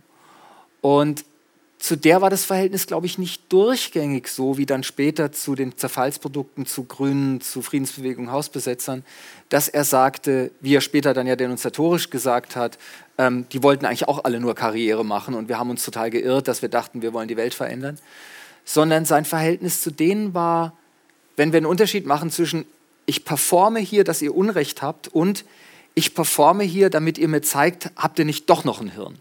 Das heißt, erinnert mich oft an jemanden, also so im klassischen galanten Roman, die Dame, die das Taschentuch fallen lässt, damit es einer aufhebt. Es gibt unglaublich viele Signale bei Port, ähm, wo er sagt, diese Geschäftsaufgabe, die er ankündigt. Warum sagt er denn das immer, ich gebe jetzt auf? Also es klingt schon ein bisschen so, als ob er darauf eine Antwort hören will. Diese Geschichte da, wo er diesen Rundbrief schreibt und dann sicher wieder triumphierend, aber auch mit einem deutlichen Grad von Verletztheit sagt, auf irgendeine Resonanz stieß ich nicht. So. Ähm, ich glaube, dass das ambivalenter ist als die sind alle doof. Ich glaube, es ist schon auch, das tut mir weh, dass die alle doof sind. Ähm, und wenn er dann so rührend naive Sachen sagt, die Menschen müssten nur das Richtige tun. Und die, diese Formulierung, das Richtige übrigens, taucht immer wieder an solchen Verletztheitsstellen beim auf. Zum Beispiel dieser Text über die Sprache. Ähm, die Sprache ist überflüssig, wenn die Leute nicht das Richtige tun können und so. Er hat gar keinen Begriff wirklich von, was das Richtige ist. Äh, aber es ist nicht nur, glaube ich, das, was Wolfgang Port gern hätte, sondern es ist das, was schon auch alle von diesem Horror erlöst, von dem er redet. Und ich würde sagen, ähm, der eigentliche Kipppunkt historischer Art, der mit diesen anthropologischen Dingen, die völlig richtig sind, eine komische Koinzidenz, Zufall, ähm, eingegangen ist, ist, dass das, wogegen er kämpfte, zu der Zeit, wo er anfing zu bellen, noch argumentiert hat und später nicht mehr. Und dann hört er auch auf. Also das heißt, ähm, das große Signal der 70er war Dialog, Dialog mit der Jugend, Dialog mit den sozialen Randgruppen und so weiter. Während später, wie er dann immer wieder schreibt, die reißen einfach, die machen jetzt einen Bügel in die Bank, damit der Obdachlose da nicht mehr schlafen kann. Da wird nicht mehr diskutiert oder so, sondern die Macht ist in einem unglaublichen Ausmaß brutalisiert für ihn. Und er sagt dann immer wieder, in dem Harte Zeiten ist es, glaube ich, in jedem zweiten Text steht, ja, da könnte man jetzt anfangen, die widerlegen zu wollen, aber das hat ja gar keinen Sinn, weil sie behaupten ja auch gar nichts mehr, sie machen es einfach. Also dieser Traum, dass die Menschen es einfach machen, überrollte ihn als die Geschichte macht es einfach, aber das Gegenteil. Und das finde ich schon wichtig, also weil, weil sozusagen sonst wäre es so ein, es gibt ja auch diese Schmerzensfrauen und Schmerzensmänner, die das ohne politischen Bezug machen. Also ich finde, wenn ich Unikation lese, dann ist es auch diese Art von Traurigkeit. Ähm, aber ich glaube schon, dass der Grund, abgesehen von den, von den Geschmacksverstärkern, die das hat, die das attraktiv macht, sich dann darin zu gefallen, ich bin so hart wie Port, deshalb lese ich ihn oder so. Ähm, dass da was ist, dass da ein historischer Moment ist, der, der nochmal eine besondere Tragik darin zeigt, dass ich beispielsweise auch Leute kenne, die genauso alt sind wie Port, die noch leben und die anti-autoritär geblieben sind, aber jetzt sind sie Nazis. Weil das, was Autorität hat, noch so ein bisschen vernünftig sein muss ab und zu. Und dann sind wir halt dagegen. So. Oder in diesem Raum darf faschistisches Zeug nicht geäußert werden. Das ist autoritär, ich äußere jetzt faschistisches Zeug. So. Und, und diese Geschichte mit der Masse und mit der Bewegung und mit dem Milieu und der Partei, die sagt mir die ganze Zeit, keinen Bezugspunkt zu haben, ist nicht nur ein Problem, das er hatte, sondern das diese Zeit hatte.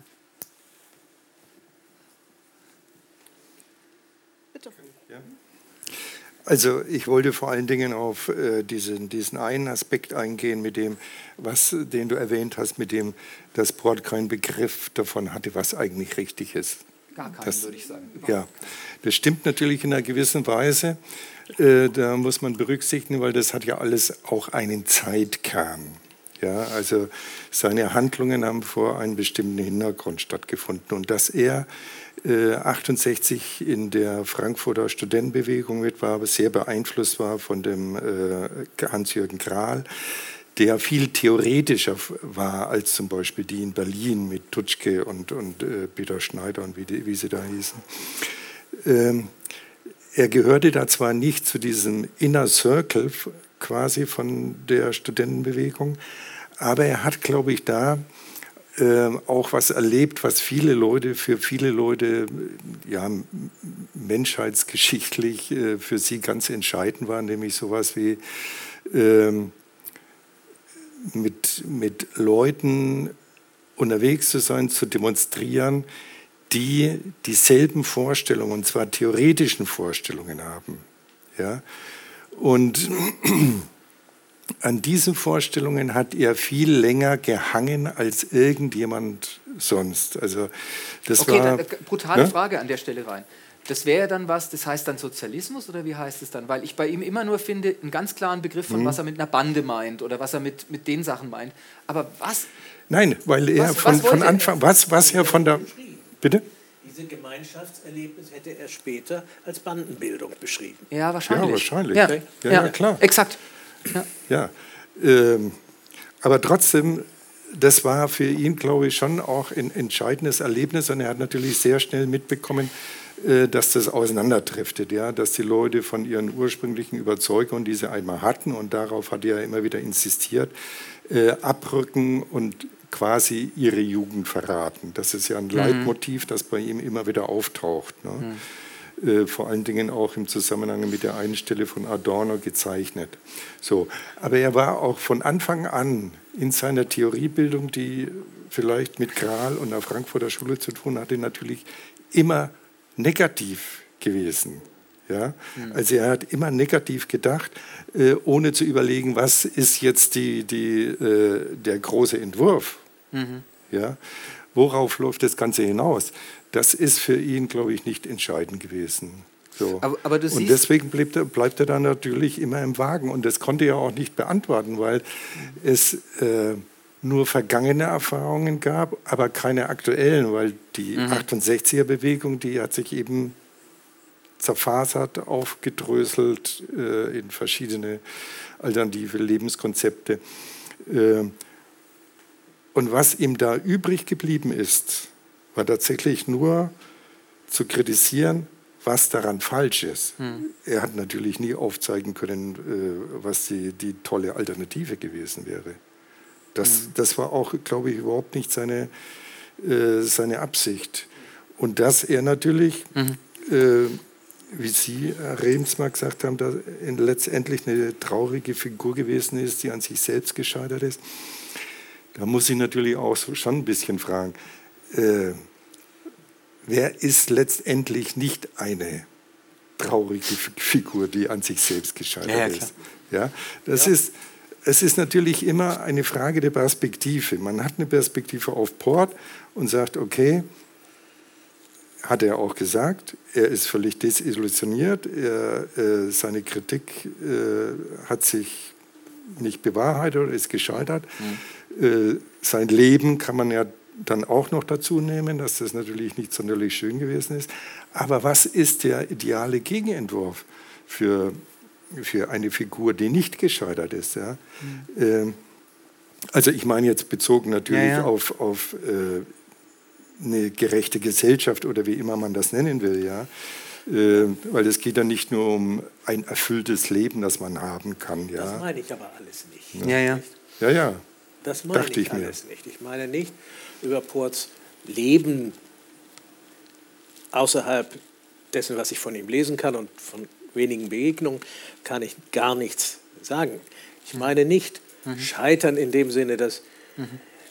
jeder irgendwie Ambitionen hat, hinter denen er zurückbleibt und mhm. Hoffnungen hat, was das eigene Leben bedeutsam machte und dann plötzlich sich anguckt und sagt, ist eigentlich sehr, sehr, seltsam, was ich so gemacht habe. Aber ich, was ich meinte, ist, dass ein eingebauter Mechanismus, dass er etwas macht, was nur scheitern kann. Mhm.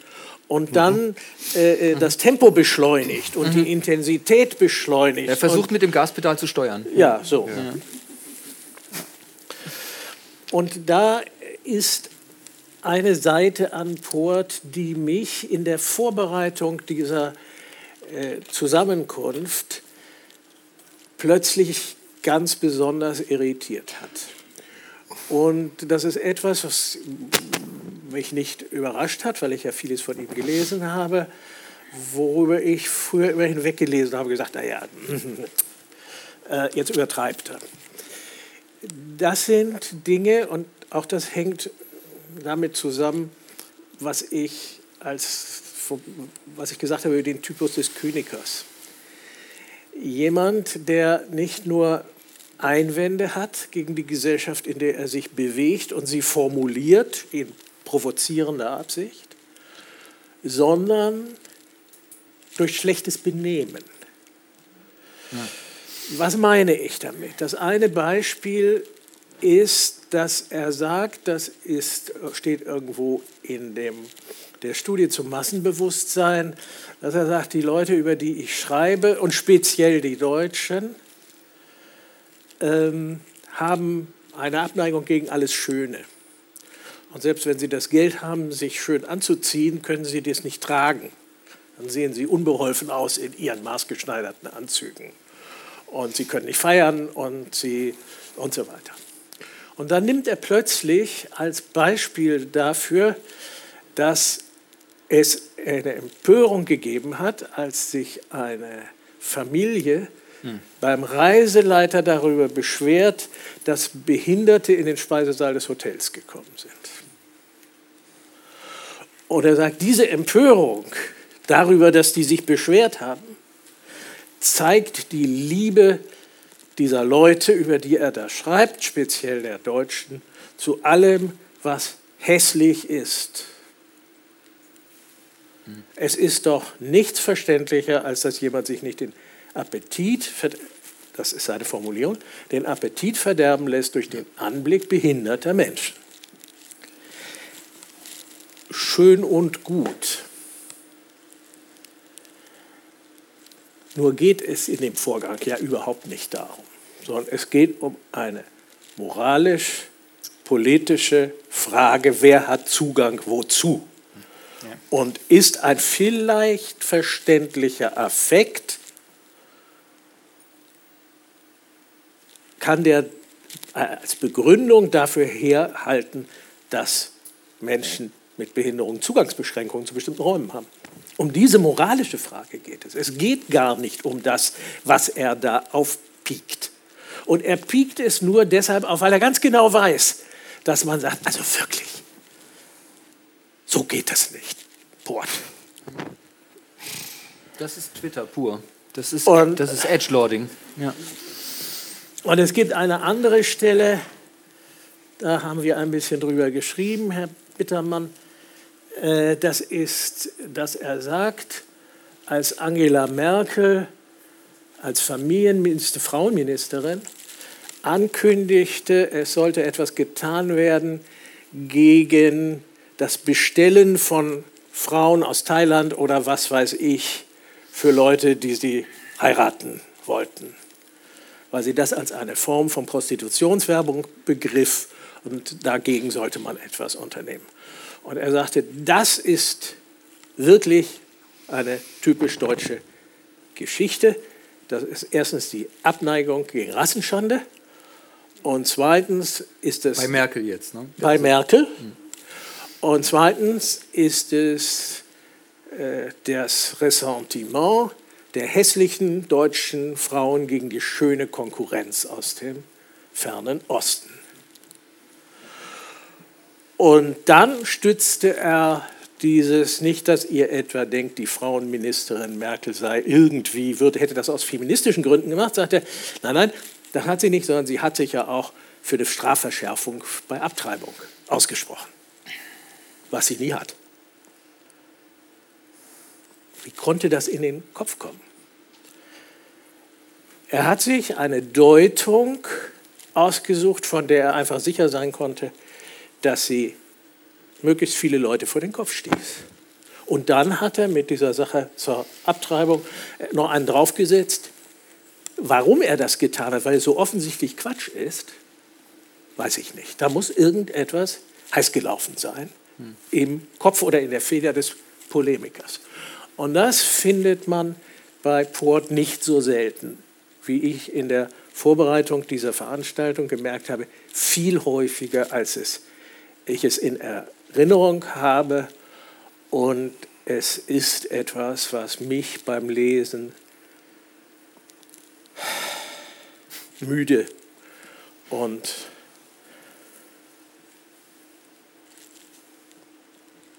müde macht und die Abneigung gegen diesen Stilgestus, der wie gesagt häufiger da ist, als ich es in Erinnerung hatte, eine doch ziemliche Abneigung gegen vieles von Port in mir wachgerufen hat. Ich würde aber vielleicht an dieser Stelle kurz äh, einhaken und äh, bevor wir die Diskussion öffnen, weil die Zeit voranschreitet, noch eine versuchen, eine, äh, eine kleine oder eine größere äh, Wolte zu machen, jetzt in Bezug auf äh, Provokation als ja. Stilmittel, Edgelording, was ähm, Herr Dart also gerade gesagt hat. Wenn wir uns jetzt lange darüber unterhalten haben, was eigentlich äh, Ports Motive faktisch sind, ob er eigentlich auf eine Übertreibung die ganze Zeit hinaus wollte, ob es Verzweiflung, Enttäuschung war, er Widerspruch generieren wollte. Ähm, vielleicht können wir uns noch mal die andere Seite angucken, nämlich die ähm, der Rezeption, die auf die diese Art von Provokation ja äh, tatsächlich gerichtet ist. Denn mit wie viel Recht Port auch immer enttäuscht war, weil natürlich faktisch äh, er nicht groß rezipiert wurde und auch die konkret irgendwann nicht mehr besonders auflagenstark war.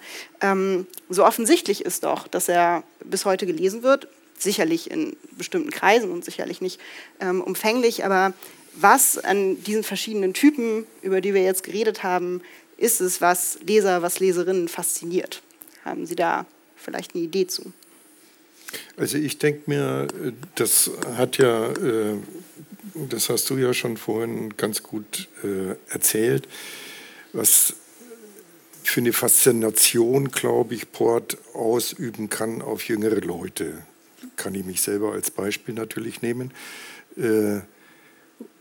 Als jemand, der, ich habe ihn 83 kennengelernt, habe 80 seine, seine ersten beiden Bände gelesen und war deshalb so fasziniert, ich habe es ja auch äh, ein bisschen erwähnt, äh, weil er natürlich einmal die Negativität, die er ausgestrahlt hat und äh, ja auch so eine gewisse Gnadenlosigkeit und analytische Schärfe, die er gegenüber den Phänomenen, die er kritisiert hat.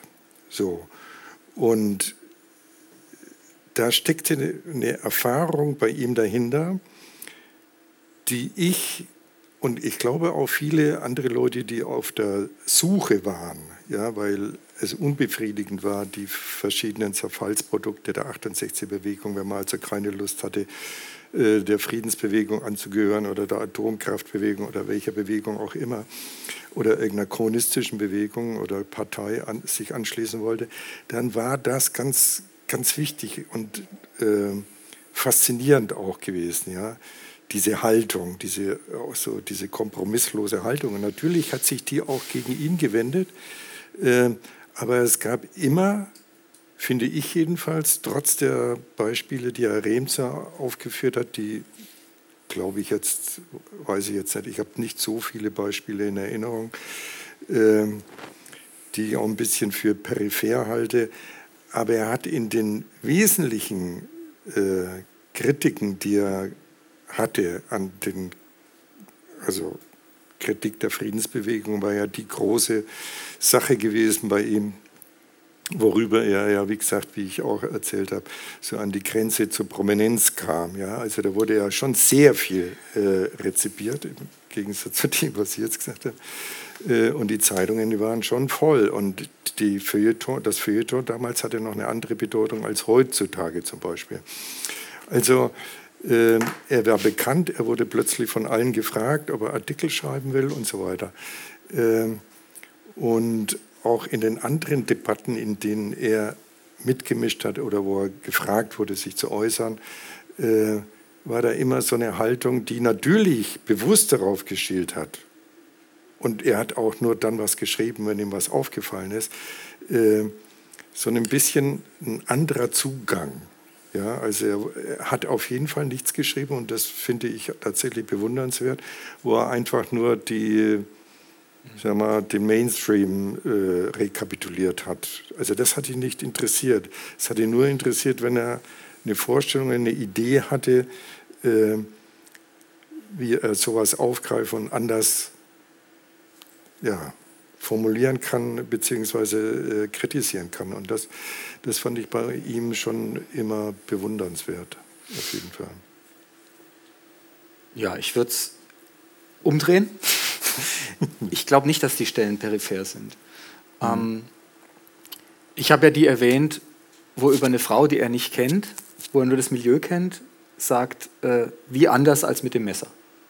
Und es gibt, wenn man ihn jetzt als einen Flipperautomaten sieht, äh, viele solche Tiltstellen. Und ich glaube aber, die Frage, wen fasziniert es? Ähm, zunächst mal viele Typen wie mich also so Jungs, die das lesen und davon auch mitkriegen, so kann ich mich zur Wehr setzen gegen alles Mögliche, so kann ich mich äußern, so werde ich gehört, so werde ich wahrgenommen und damit rumspielen und so weiter. Um aus dem Nähkästchen zu plaudern, wir haben im Vorfeld der Veranstaltung, glaube ich, auch versucht, äh, Frauen fürs Podium zu kriegen. War dann nicht so einfach, glaube ich.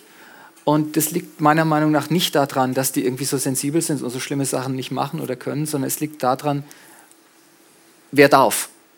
Zugang, was passiert? Ich habe erlebt, was mit der Clara Drexler passiert ist bei Specks, was da für Leserbriefe kommen und so weiter. Ähm, das heißt, ich glaube, diese Königer-Geschichte, Recht haben, ich finde, es ist ein Unterschied, ob jemand, der alles mögliche andere hat, auch noch auftritt äh, im Sinne von ich habe Recht. Das hat er dann gehasst bei diesen Milieus. Also da hat jemand seine zwei Autos und seinen Lehrerjob und sonst was und dann wird die Welt noch belehrt. Oder ob jemand sagt, und das kann man von ihm, glaube ich, schon sagen, äh, viel mehr als Recht hatte er ja dann nicht davon. Und ähm, das sind zwei Arten von Kyniker und die nähren, glaube ich, ein Missverständnis, das ich gut verstehen kann, das ich aber auch ziemlich problematisch finde inzwischen, nicht im Sinne von Gouvernantenhaft oder so, sondern das eine ist die Brutalität dieser Ausdrucksweise und das Danebenhauen. Dass das einem manchmal, auch, so, dass einem manchmal auch so vorkommt, als ob er sagt, äh, es darf ruhig mal Unschuldige treffen, Hauptsache es trifft alle Schuldigen. Mhm. Ähm, das ist das eine. Das andere ist aber, dass es ja von Seiten der Leute, die weit mehr haben oder anderes haben als Recht, nämlich Macht, ökonomische Macht, politische Macht, eine andere Sprache von einer anderen Brutalität gibt, gegen die man glauben kann zu einem bestimmten Zeitpunkt. Und da hätte die Sache dann ihr Recht oder ihr Verstehbares dass man sie nur mit diesem Geschrei stören kann. Ich meine sowas wie, ähm, Herr Remswas, Sie haben mal einen Text geschrieben, oder ich habe den in der konkret gelesen, wo es darum ging, ein Unternehmen, das in die äh, NS-Vergangenheit verstrickt war, dazu zu bringen, sich dafür zu interessieren, mhm. äh, vielleicht dafür einzustehen und vielleicht dafür Geld auszugeben und sich zu bekennen. Und Sie haben äh, in sehr vorbildlicher Weise dann dieses unglaubliche Geschreibsel, das dann da kam, protokolliert. Aus diesem Grunde halten wir es daher nicht für nötig und so weiter. Da wird niemand beleidigt, da wird niemand, da wird nicht unflätig irgendwie rumgespuckt, sondern da wird einfach in vollkommener Vernageltheit und Fantasielosigkeit walzt da so eine Maschine durch so einen Text. Und ich fühlte mich daran erinnert, es gibt einen Menschen, der einen ähnlichen Beruf hat wie ich, in einem ähnlichen Kontext wie ich, äh, mit einem sehr unordentlichen Büro. Und diese Person hat ihre Gründe, warum es da so aussieht. Und auf einmal kommt eine ganz brutale Mail von irgendeiner Geschäftsführungsidiotenanstaltsbüro, äh. Ähm, ja, äh, äh, Bücher, also, also man spürt die Verachtung gegenüber Büchern überhaupt. Und dann, ähm, hier sind die Themen anzumerken, äh, äh dass man da nicht laufen kann, also in so einem komischen, auch sprachlich einfach ver verkorksten Deutsch, aber ganz autoritär und ganz sauber. Ähm, hier sind die Themen abzustellen, dass man da nicht laufen kann. Außerdem besteht auch äh, äh, Brandgefahr. Äh, es ist dafür zu sorgen, dass die Themen abzustellen sind. Und das ist so ein Deutsch, Behördendeutsch, verwaltete Welt, würde Adorno sagen und so weiter. Das hat eine andere Art von Brutalität. Und ich glaube, dass da so ein Verhältnis besteht von, Brecht hat mal gesagt, die Diktaturen verschleiern alle den ökonomischen Charakter ihrer Gewalt und die angeblichen Demokratien verschleiern alle den Gewaltcharakter ihrer Wirtschaft. Ich glaube, dass die Brutalität der Sprache versucht, gegen die Sprache der Brutalität sozusagen kreischende Signale zu setzen. Und ich kann das verstehen. Aber um auf vorhin zu rekurrieren, mir ging es nicht so sehr darum, dass er ein ideales Bild haben sollte, das er dagegen setzt, sondern mir geht es darum, und das ist für mich das Allertragischste, dass es irgendeine Arbeitsform hätte geben müssen mit irgendwelchen Leuten, von denen er glaubt, wir machen wirklich was. Und wenn es wirklich blöde Sozialhilfe gewesen wäre oder so. Also dass sozusagen die Vorstellung, dass im Hier und Jetzt Menschen etwas anderes tun, als einander schikanieren, ausbeuten, unterdrücken, ausschließen, einsperren und so weiter, ähm, hätte diesen Mann verändert. Und ich glaube, er hat sie nicht gefunden. Ich glaube aber, er hat sie auch teilweise dann wirklich auch nicht gesucht. Nee, so. mit Sicherheit nicht. Nee. Nein, ich kann das auch nur ganz kurz, also ich kann das ja auch nur mit der Wut, die er hatte, also die ihm, in ihm wirklich steckte, ja, also nicht auch in dem universitären Bereich, den er wirklich äh, absichtlich verlassen hat, weil ihm da das verlogen erschien, ja, und äh, dass es nur aufgrund dieser Wut verständlich ist, dass er solche Sachen, ja, wie mit dem, man kann bestimmte Leute nur mit dem Messer verletzen, ja. Das ist doch krank. Ja, ja. Es, aus unserer Perspektive ist es krank, richtig, ja. Äh, er hatte diese Wut in sich stecken, die ihn aber auch gleichzeitig glaubwürdig macht. Ja? Ich meine, wenn, wenn irgendein äh, Wissenschaftler still in seinem Kämmerlein vor sich äh, hinforscht ja? und äh, anschließend alles sehr ausgewogen äh, und nach allen Seiten abgesichert äh, veröffentlicht, dann ist das nicht sonderlich überzeugend. Ja? Höchstens in der Argumentation. Ja? Weiß man nicht muss man lesen. Ja, ich sage ja höchstens in der Argumentation.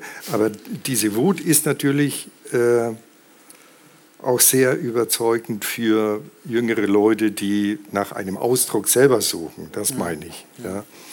Und äh, Bord ist natürlich auch sehr zu betrachten unter dem Aspekt, Das ist wirklich verschiedene Phasen. Also es haben Sie ja selber gesagt, mit dem Alter sieht es natürlich nochmal anders aus. Ja. Äh, und er hat ja zum Schluss auch seine Position. Hat er weniger gewütet? Oder hat er, hat er, weniger gewütet? Oder hat er mehr, gegen sich, er hat mehr gegen sich ja, gewütet auch? Genau. Ja. ja. Nee, das ist natürlich klar, seine Unzufriedenheit, nichts bewirkt zu haben, ja, das vielleicht auch falsch eingeschätzt zu haben. Aber das ist ja auch eine Größe, ja, die man erstmal haben muss, weil der normale Fall ist, einer hat eine gute Idee und reitet die sein Leben lang zu Tode. So, ja. Und das war's. Und äh, bei ihm kommt mir das schon manchmal so vor wie Picapia, der gesagt hat, der Kopf ist rund, damit das Denken seine Richtung ändern kann. Also er war jederzeit bereit, äh, äh, Dinge und Sachen, die er für sich als, als Position festgemacht hat, äh, auch wieder zu revidieren. Also, oder unter anderen Umständen, also unter anderen Bedingungen auch neu zu reflektieren. So, und das ist äh, äh, eine Seite an ihm gewesen, die jenseits von seiner persönlichen, ja, natürlich auch Verkniffenheit, das war nicht unbedingt ein angenehmer Mensch, mhm. klar. Ja. Ähm, jenseits davon, wenn man das nur sein Werk beurteilt, eine großartige Fähigkeit war. Herr Eine, eine Bemerkung, dann Bitte. sollten wir vielleicht, ja. äh, weil Sie fragten nach der Wirkung. Sie haben das vorhin angesprochen, indem Sie ein paar andere Autoren genannt haben, die sehr wuchtig Ich sagen, mhm. wie zum Beispiel Karl Kraus. Arno Schmidt wäre zu nennen. Ja. Dessen, und diese Autoren, dass die von bestimmten Leuten sehr geliebt werden, und zwar enthusiastisch geliebt werden, das hängt, kultisch, ja. kultisch geliebt werden, das hängt äh, daran, dass sie sich diesem Gestus des Ich aber sage dir unterwerfen. Deshalb werden die dann auch sauer ab einer bestimmten Zeit. Da gibt es nämlich eine ödipale Reaktion. Also Sie haben bei Schmidtlesern, bei Krausianern und, und, und, dann haben Sie eine Diese Zeit Abkehr, der Anbetung, der dann gibt es den Bruch ja. und dann machen Sie den nieder bis an den Rest Ihres Lebens. Also sind da in einer doppelten Versklavung gewissermaßen. Und ich denke, dass der Erfolg von Port äh, auch damit zu tun hatte, nur dass er vielleicht ähm, mehr sich da mehr verkannt und missachtet fühlte als diese anderen Leute, die das und dem Ödipus zuvor kamen und durch ja. ständige Selbstermordung. Ja, so ist es. Das ist vielleicht eine gute Formulierung und damit können wir das ja, schönes, abschließen. Sehr schönes Schlusswort. Ja. Ähm, genau, ich habe gerade die Nachricht bekommen, dass wir aus äh, hygienischen Gründen kein Mikro haben. Das heißt, wer auch immer Lust hat, einen Kommentar abzugeben, eine Frage zu stellen, müsste wahrscheinlich laut reden und gegebenenfalls auch aufstehen. Einfach. Wir können es ja wiederholen. Das ist auch eine sehr smarte Idee, das machen wir einfach. Bitte. Ja, vielen Dank äh, für die interessanten Vorträge und Diskussionen. Ich habe eigentlich zwei Punkte nur anzumerken.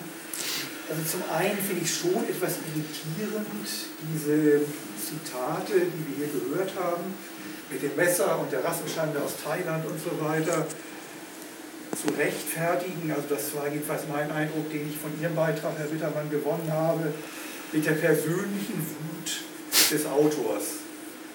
Ich finde, die sind in keinem Kontext zu rechtfertigen. Ich würde die als menschenverachtend bezeichnen. Ich weiß, dass es auch eine beliebte Vokabel des hier kritisierten Milieus ist.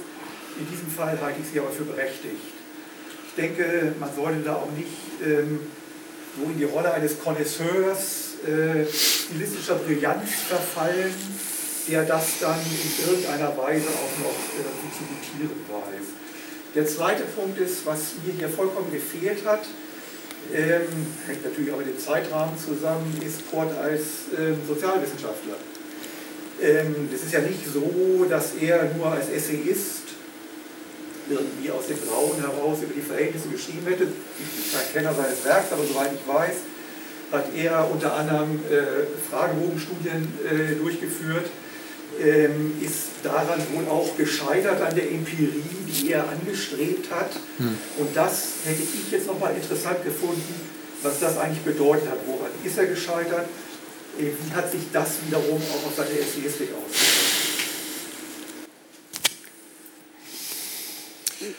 Also zu letzterem kann ich was sagen, weil ich für diese Studie, diese empirische, ne? das ist der Weg zur inneren Einheit, ja bin ich der Auftraggeber gewesen. Er hatte sich an mich gewandt und er suchte jemanden, der ihm das äh, finanziert. Und ich hatte zunächst die Hoffnung, ich könnte ihn hier in dieses Institut integrieren. Das war sehr schnell klar, dass er dafür nicht der, der Typ war, auch überhaupt nicht bereit war, das, was er da unternahm, mit irgendwem zu diskutieren. Ähm, und das sagte er ganz klar und offen, also ich mache Angebote, umreiße klar, was ich vorhabe und entweder bezahlt mir jemand die Arbeitszeit, in der ich das machen kann, oder ich mache es eben nicht. Aber mich da in irgendeinen Kontext einzuholen, das habe ich sehr schnell begriffen und habe gesagt, mach und wir sehen, was dabei herauskommt. Er hat da, da könnte man jetzt sehr lange über und da haben wir nun wirklich nicht die Zeit und ich bin da auch gar nicht der Richtige, der jetzt als empirischer Sozialwissenschaftler das angeht, der ich nämlich nicht bin. Äh, was dabei herausgeht, es ist ein sehr interessantes Buch. Und was er da geschrieben hat, ist aber, und das ist vielleicht ein bisschen das Problem dieses Buches, nicht sehr überraschend. Also was er über die Mentalität der Menschen hierzulande damals und heute geschrieben hat, demjenigen, der auch die Vorläuferstudie der autoritären Persönlichkeit genau. kannte, der ist davon nicht überrascht, sondern der sagt, aha, du machst das ein bisschen anders und kommst aber im Grunde es sind immer noch die Deutschen, ja. Ja, malst du dieselben Porträts. Ja. Ja. Seine Überlegung war, ich mache das zu einer Zeit, wo die Republikaner in die Parlamente kommen. Mhm. Und steht etwas jetzt uns bevor, was den des Frankfurter Instituts bevorstand, als die anfingen mit ihren Überlegungen, nämlich der Faschismus. Ja. Kann ich also das, was für die die ersten Ergebnisse ihrer Studien waren, nämlich die Alarmglocke zu schlagen, was für das Frankfurter Institut hieß, zu emigrieren, ja. kann ich diese Rolle übernehmen. Ja. Und das passierte nicht, obwohl etwas passierte, was keiner außer dem CIA äh, vorausgesehen hatte, nämlich dass der Ostblock zusammenbrach. Äh, und er sagte, eigentlich müsste es jetzt kommen. Der große Rausch der Einheit, der große, die große Bekenntnis zur Nation und ein bisschen was davon gab es. Und es gab fremdenfeindliche Ausschreitungen. Aber das, was er erwartet hatte, passierte nicht. Die Enttäuschung des Propheten. Ja. Und dann ab dann hat er diese Arten Studien nicht mehr gemacht, sondern er hat dann das, was er sah und las in den Zeitungen, als Hermeneutiker des Geredes. Des Diskurses des, statt der Leute. Ja, ja. ja. Äh, und hat sich dann davon weiterentwickelt, hat gesagt, also den Typus, den die in Frankfurt damals identifizieren wollten, den ich auch identifizieren wollte, der ist wahrscheinlich gar nicht das Problem. Mhm. Das ist also sehr knapp gefasst. Ja, ich würde das gerne noch ergänzen, tatsächlich in Bezug auf das Buch selbst und die Bücher, die dann folgten, denn es war ja nicht damit fertig. Ja. Ähm, also methodologisch ist interessant, dass er, das ist kein riesiges Sample, das er da hat. Ähm, er stützt es dann durch Einzelinterviews mit Faschisten, also in faschistischen Organisationen aktiven Leuten. Und die Brücke schlägt er, indem er sagt, um Zahlenmaterial überhaupt, also er treibt die Wissenssoziologie sozusagen sehr weit und wendet sie auf sich selbst an, indem er sagt, äh, um Zahlen überhaupt interpretieren zu können, muss man die Leute eigentlich schon kennen. Man muss eigentlich schon ein Bild haben von Deutschland, also eine Geschichte erzählen können. Also Hermeneutik. Hermeneutik, genau. Also einen Text sozusagen. Und ähm, das Interessante ist, dass dann dieses Buch, genau wie Jan Philipp Rems mal gesagt hat, unter dem Eindruck der historischen Ereignisse, zerfällt gegen Ende zu so Geschichten. Also die Zahlen hören auf, ihn zu interessieren und dann kommen kleine Narrative, Leitartikel, äh, Zweispalter in der Zeitung sozusagen, die sagen, und dann ist das passiert und dann ist das passiert. Teilweise literarisch auch sehr witzig, das kleine gefräßige Dummerchen ist dann Deutschland und so. Und äh, Sie haben sehr richtig gesagt, was, wenn dieser Nationalcharakter gar nicht das Problem ist? Und dann kommt das nächste Buch, das Jahr danach, denn dann kommt der Zweite Golfkrieg, also der äh, Storm, und, und dann führt er nicht mehr die Einzelinterviews mit Faschisten, sondern mit wem? Mit einer friedensbewegten Lehrerin. Also wir sind wieder in dieser Geschichte, die seine Lebensgeschichte ist. Und ich finde es sehr interessant, das Vorwort von Jan Philipp Remsmar zu diesem ersten Buch, das, glaube ich, das strengste ist, wenn wir von Sozialwissenschaft reden, das er versucht hat zu schreiben, ähm, sagt eben auch schon, ja, der Leser wird voller Ärger merken, dass sein kritisch sein wollen von Port verachtet wird und so weiter. Das heißt, es war auch da ein Gespür dafür da, dass der Polemiker Port sich fortsetzt in dem Soziologen Port. Und na, damit lasse ich es. Also. Gibt es weitere Fragen, Anmerkungen, Kommentare? Bitte. Äh, ja, ich habe eine Frage. Also auch vielen Dank für das Podiumsgespräch bisher. Ähm, was mich interessiert ist, gerade wenn, wenn so Begriffe auch darum wie das Port gescheitert ist und so, ähm, inwie, also mir ist aufgefallen, wie sehr quasi diese nach 90er Schaffensphase von Port hier einfach quasi fehlt, nicht, nicht angesprochen wird. Also gerade so Bücher wie FAQ oder Kapitalismus Forever. Ähm, und das irgendwie so seltsam resoniert auch damit mit diesem melancholischen Charakter, den das ganze Podium irgendwie eingenommen hat, was ich auch nicht erwartet hätte, als ich zur Veranstaltung gekommen bin. Haben wir vielleicht selbst nicht gehabt. Wort ist einfach zu stark mit seiner genau, ich wollte fragen, Negativität. Geben, ähm, ja. Was Sie denn halten von, von den Büchern, wie Sie die einschätzen. Dass wir da auch in dem, was bisher über Port mhm. gesagt wurde, verorten in, in seinem Grenzgang. Also um die Bücher kurz zusammenzufassen, im Grunde Kapitalismus wollten wir abschaffen, aber das haben wir uns nur eingeredet, das geht gar nicht. Der passt zu den Menschen, die Menschen sind übel. Zack. So, ich glaube, das ist eine ganz ja. gerechte Zusammenfassung. Mhm. Und die bisher stärkste The äh, Stütze für Remsmars These vom Altwerden, die ich äh, je gesehen habe. Ähm, aber in der Tat ähm, was heißt scheitern? Wenn man drei Impulse setzt, wenn jemand ein politischer Schriftsteller und ein Forscher in irgendeinem Sinne ist, dann heißt Forschung den Theoriebestand sauber machen im Sinne von in dem, in dem Buch, äh, in dem Gebrauchswertbuch heißt es ja gleich die offizielle Marxerei da an den Unis ist halt totaler Dreck und so. Das heißt, wir machen jetzt mal eine ordentliche Marx-Lektüre und dann ist sozusagen etwas wieder da, was nicht unbedingt Marxismus heißt, was aber die Theorie ist und was diesen, diesen Anspruch erfüllt. Ist nicht so geworden. Sieht er auch selber so, dass es nicht so geworden ist. Er ist nicht der Marx geworden, der den Marx rettet. Forscher, ähm, verstehe einer diese Welt. ist das zweite Stockwerk auf dem ersten Stockwerk ist auch nichts geworden. Er sagt am Ende, vielleicht ist das sowieso ein falscher Anspruch, verstehen und dann heilen. Und Publizist, naja, er hat, glaube ich, wirklich sich nie wiederholen wollen. Und die letzten Bücher sagen, man kann sich jetzt nur noch wiederholen.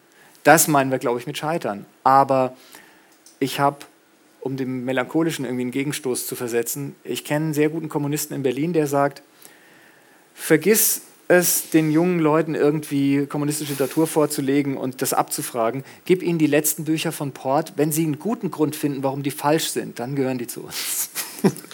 Das wäre ja wohl sehr in Ports Sinne gewesen, wahrscheinlich. Vielleicht. vielleicht. Ja, äh, Wie war das gut. mit diesen letzten Büchern? Also das will man jetzt tatsächlich hören. Wie, wie war das?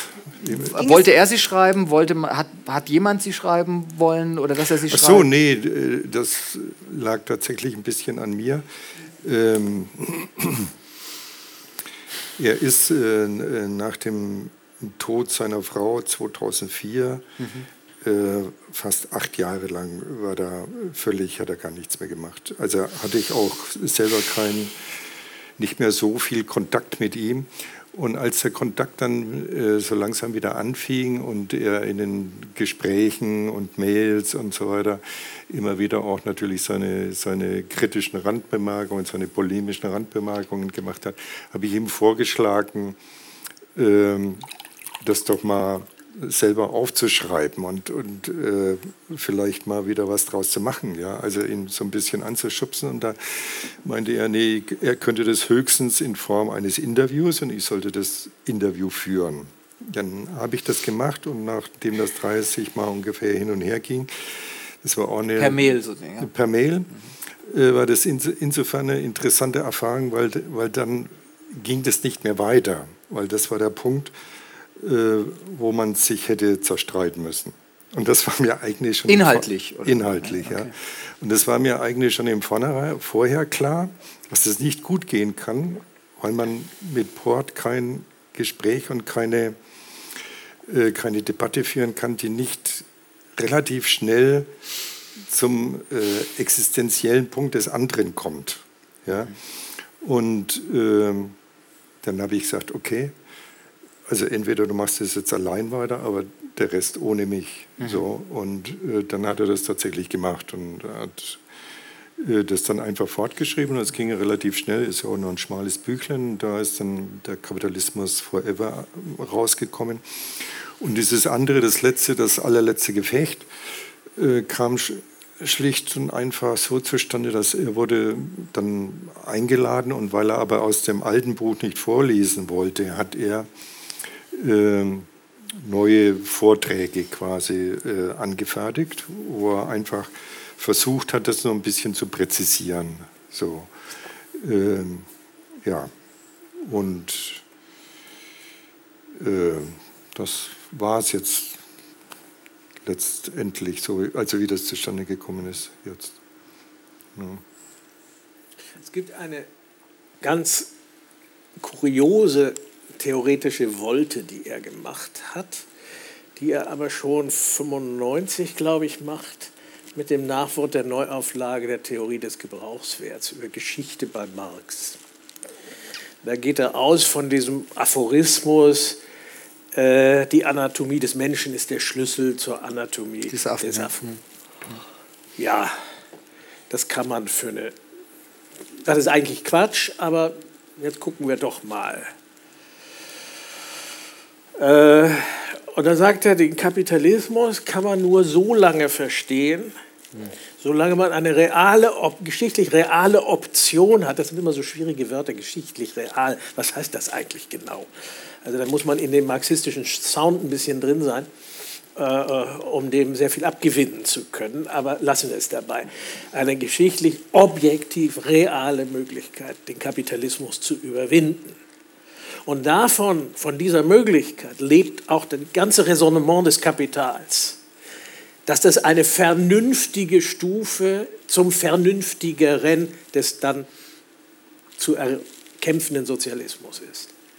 Wenn diese Option nicht mehr da ist, und da sagt er ungefähr seit 1870 war die nicht mehr da, warum auch immer, ähm, der Leninist muss widersprechen, das ist klar. Ähm, Nur mit dem Gesicht heute. ähm, dann ist im Grunde auch das Theorieprojekt von Marx gescheitert. Warum das so ist und warum das zwingend so ist, wie er das da doziert, man kann sich davon mitnehmen lassen, aber man lässt es bleiben. Aber da hat er gewissermaßen den Grundstein gelegt zu dem, was dann kommt. Mhm. Das Zeug ist nicht mehr zu verstehen. Ist nur noch zu verstehen, indem man es beschreibt, indem man die Leute als Bündel von Affekten Funktional, beschreibt. biologisch. Ja, ja. ja, als Bündel von Affekten beschreibt und als be, beschreibt als äh, nach dem Maße sehr primitiver sozialer Mechanismen. Und das ist eben die Bandenbildung. Die Leute wollen zusammen sein und zusammen sein können sie am besten, wenn sie wissen, wo, wo die anderen sind, die sie totbeißen. Und ab und zu reißen sie auch noch was weg. Irgendwann ist dieser, das Ökonomische auch gar nicht mehr der Primat äh, der hm. Bandenbildung, und, sondern die pure Bosheit. Äh, das hat er aber in diesem Text Geschichte bei Marx, da hat er den Grundstein dafür gelegt, dass sich dieses Spätwerk so entwickelt. Wobei eben viele andere Grundsteine für viele andere Ausgänge bei ihm auch liegen und da dann tatsächlich sein Leben dann reinkommt. Also er hat ja immer wieder auch diese Stellen, die Leute müssen nur das Vernünftige machen, so und nur am Schluss hat er sie nicht mehr.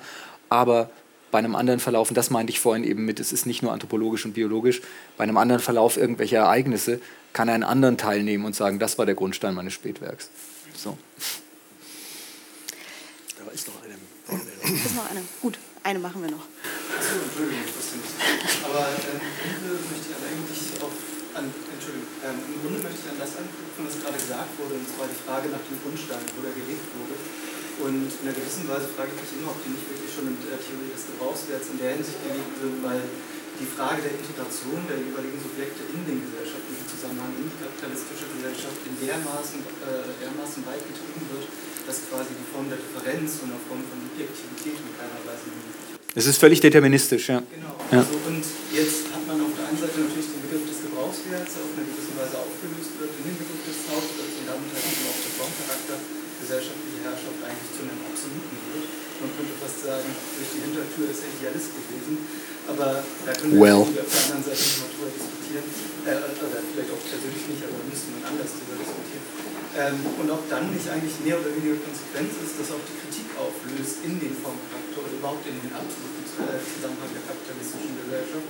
Wir haben das explizit äh, in der Theorie oder beziehungsweise äh, mit Kapitalismus Forever, da wo er ja wirklich wortwörtlich schreibt. Die Kritik selber ist gestiftet durch das Kapitalverhältnis, aber das Kapitalverhältnis könnte gar nicht leben ohne Kritik. Also mehr kann man sich sozusagen selbst halt eben auch als Nicht einmauern, ja. durchstreichen.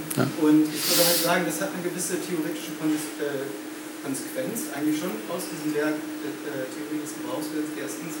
Und zweitens, vielleicht ist die auch gar nicht so untypisch für diese Zeit. Also äh, man könnte jetzt viele nennen, also nicht nur auch in deutscher Hinsicht. Äh, Und nicht nur von Marxismus aus, sondern von allen möglichen Theorien, die da rumschwebten nach der Protestbewegung.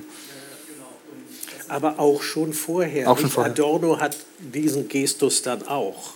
Horkheimer noch früher. Ja. Naja. Also die, die, die, Band, dass der Kapitalismus aufhört und die Bande beginnt, das hat er ja von Horkheimer. Ja, ja.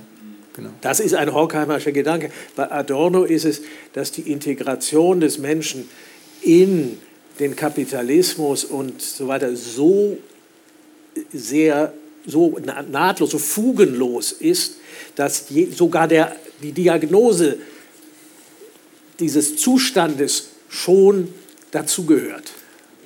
Nicht? Also es gehört, äh, irgendwann ist es, und dann springt der Adorno raus in die Sprachphilosophie und findet das alles dann nochmal in der Sprachphilosophie und in der Ursünde des Benennens wieder.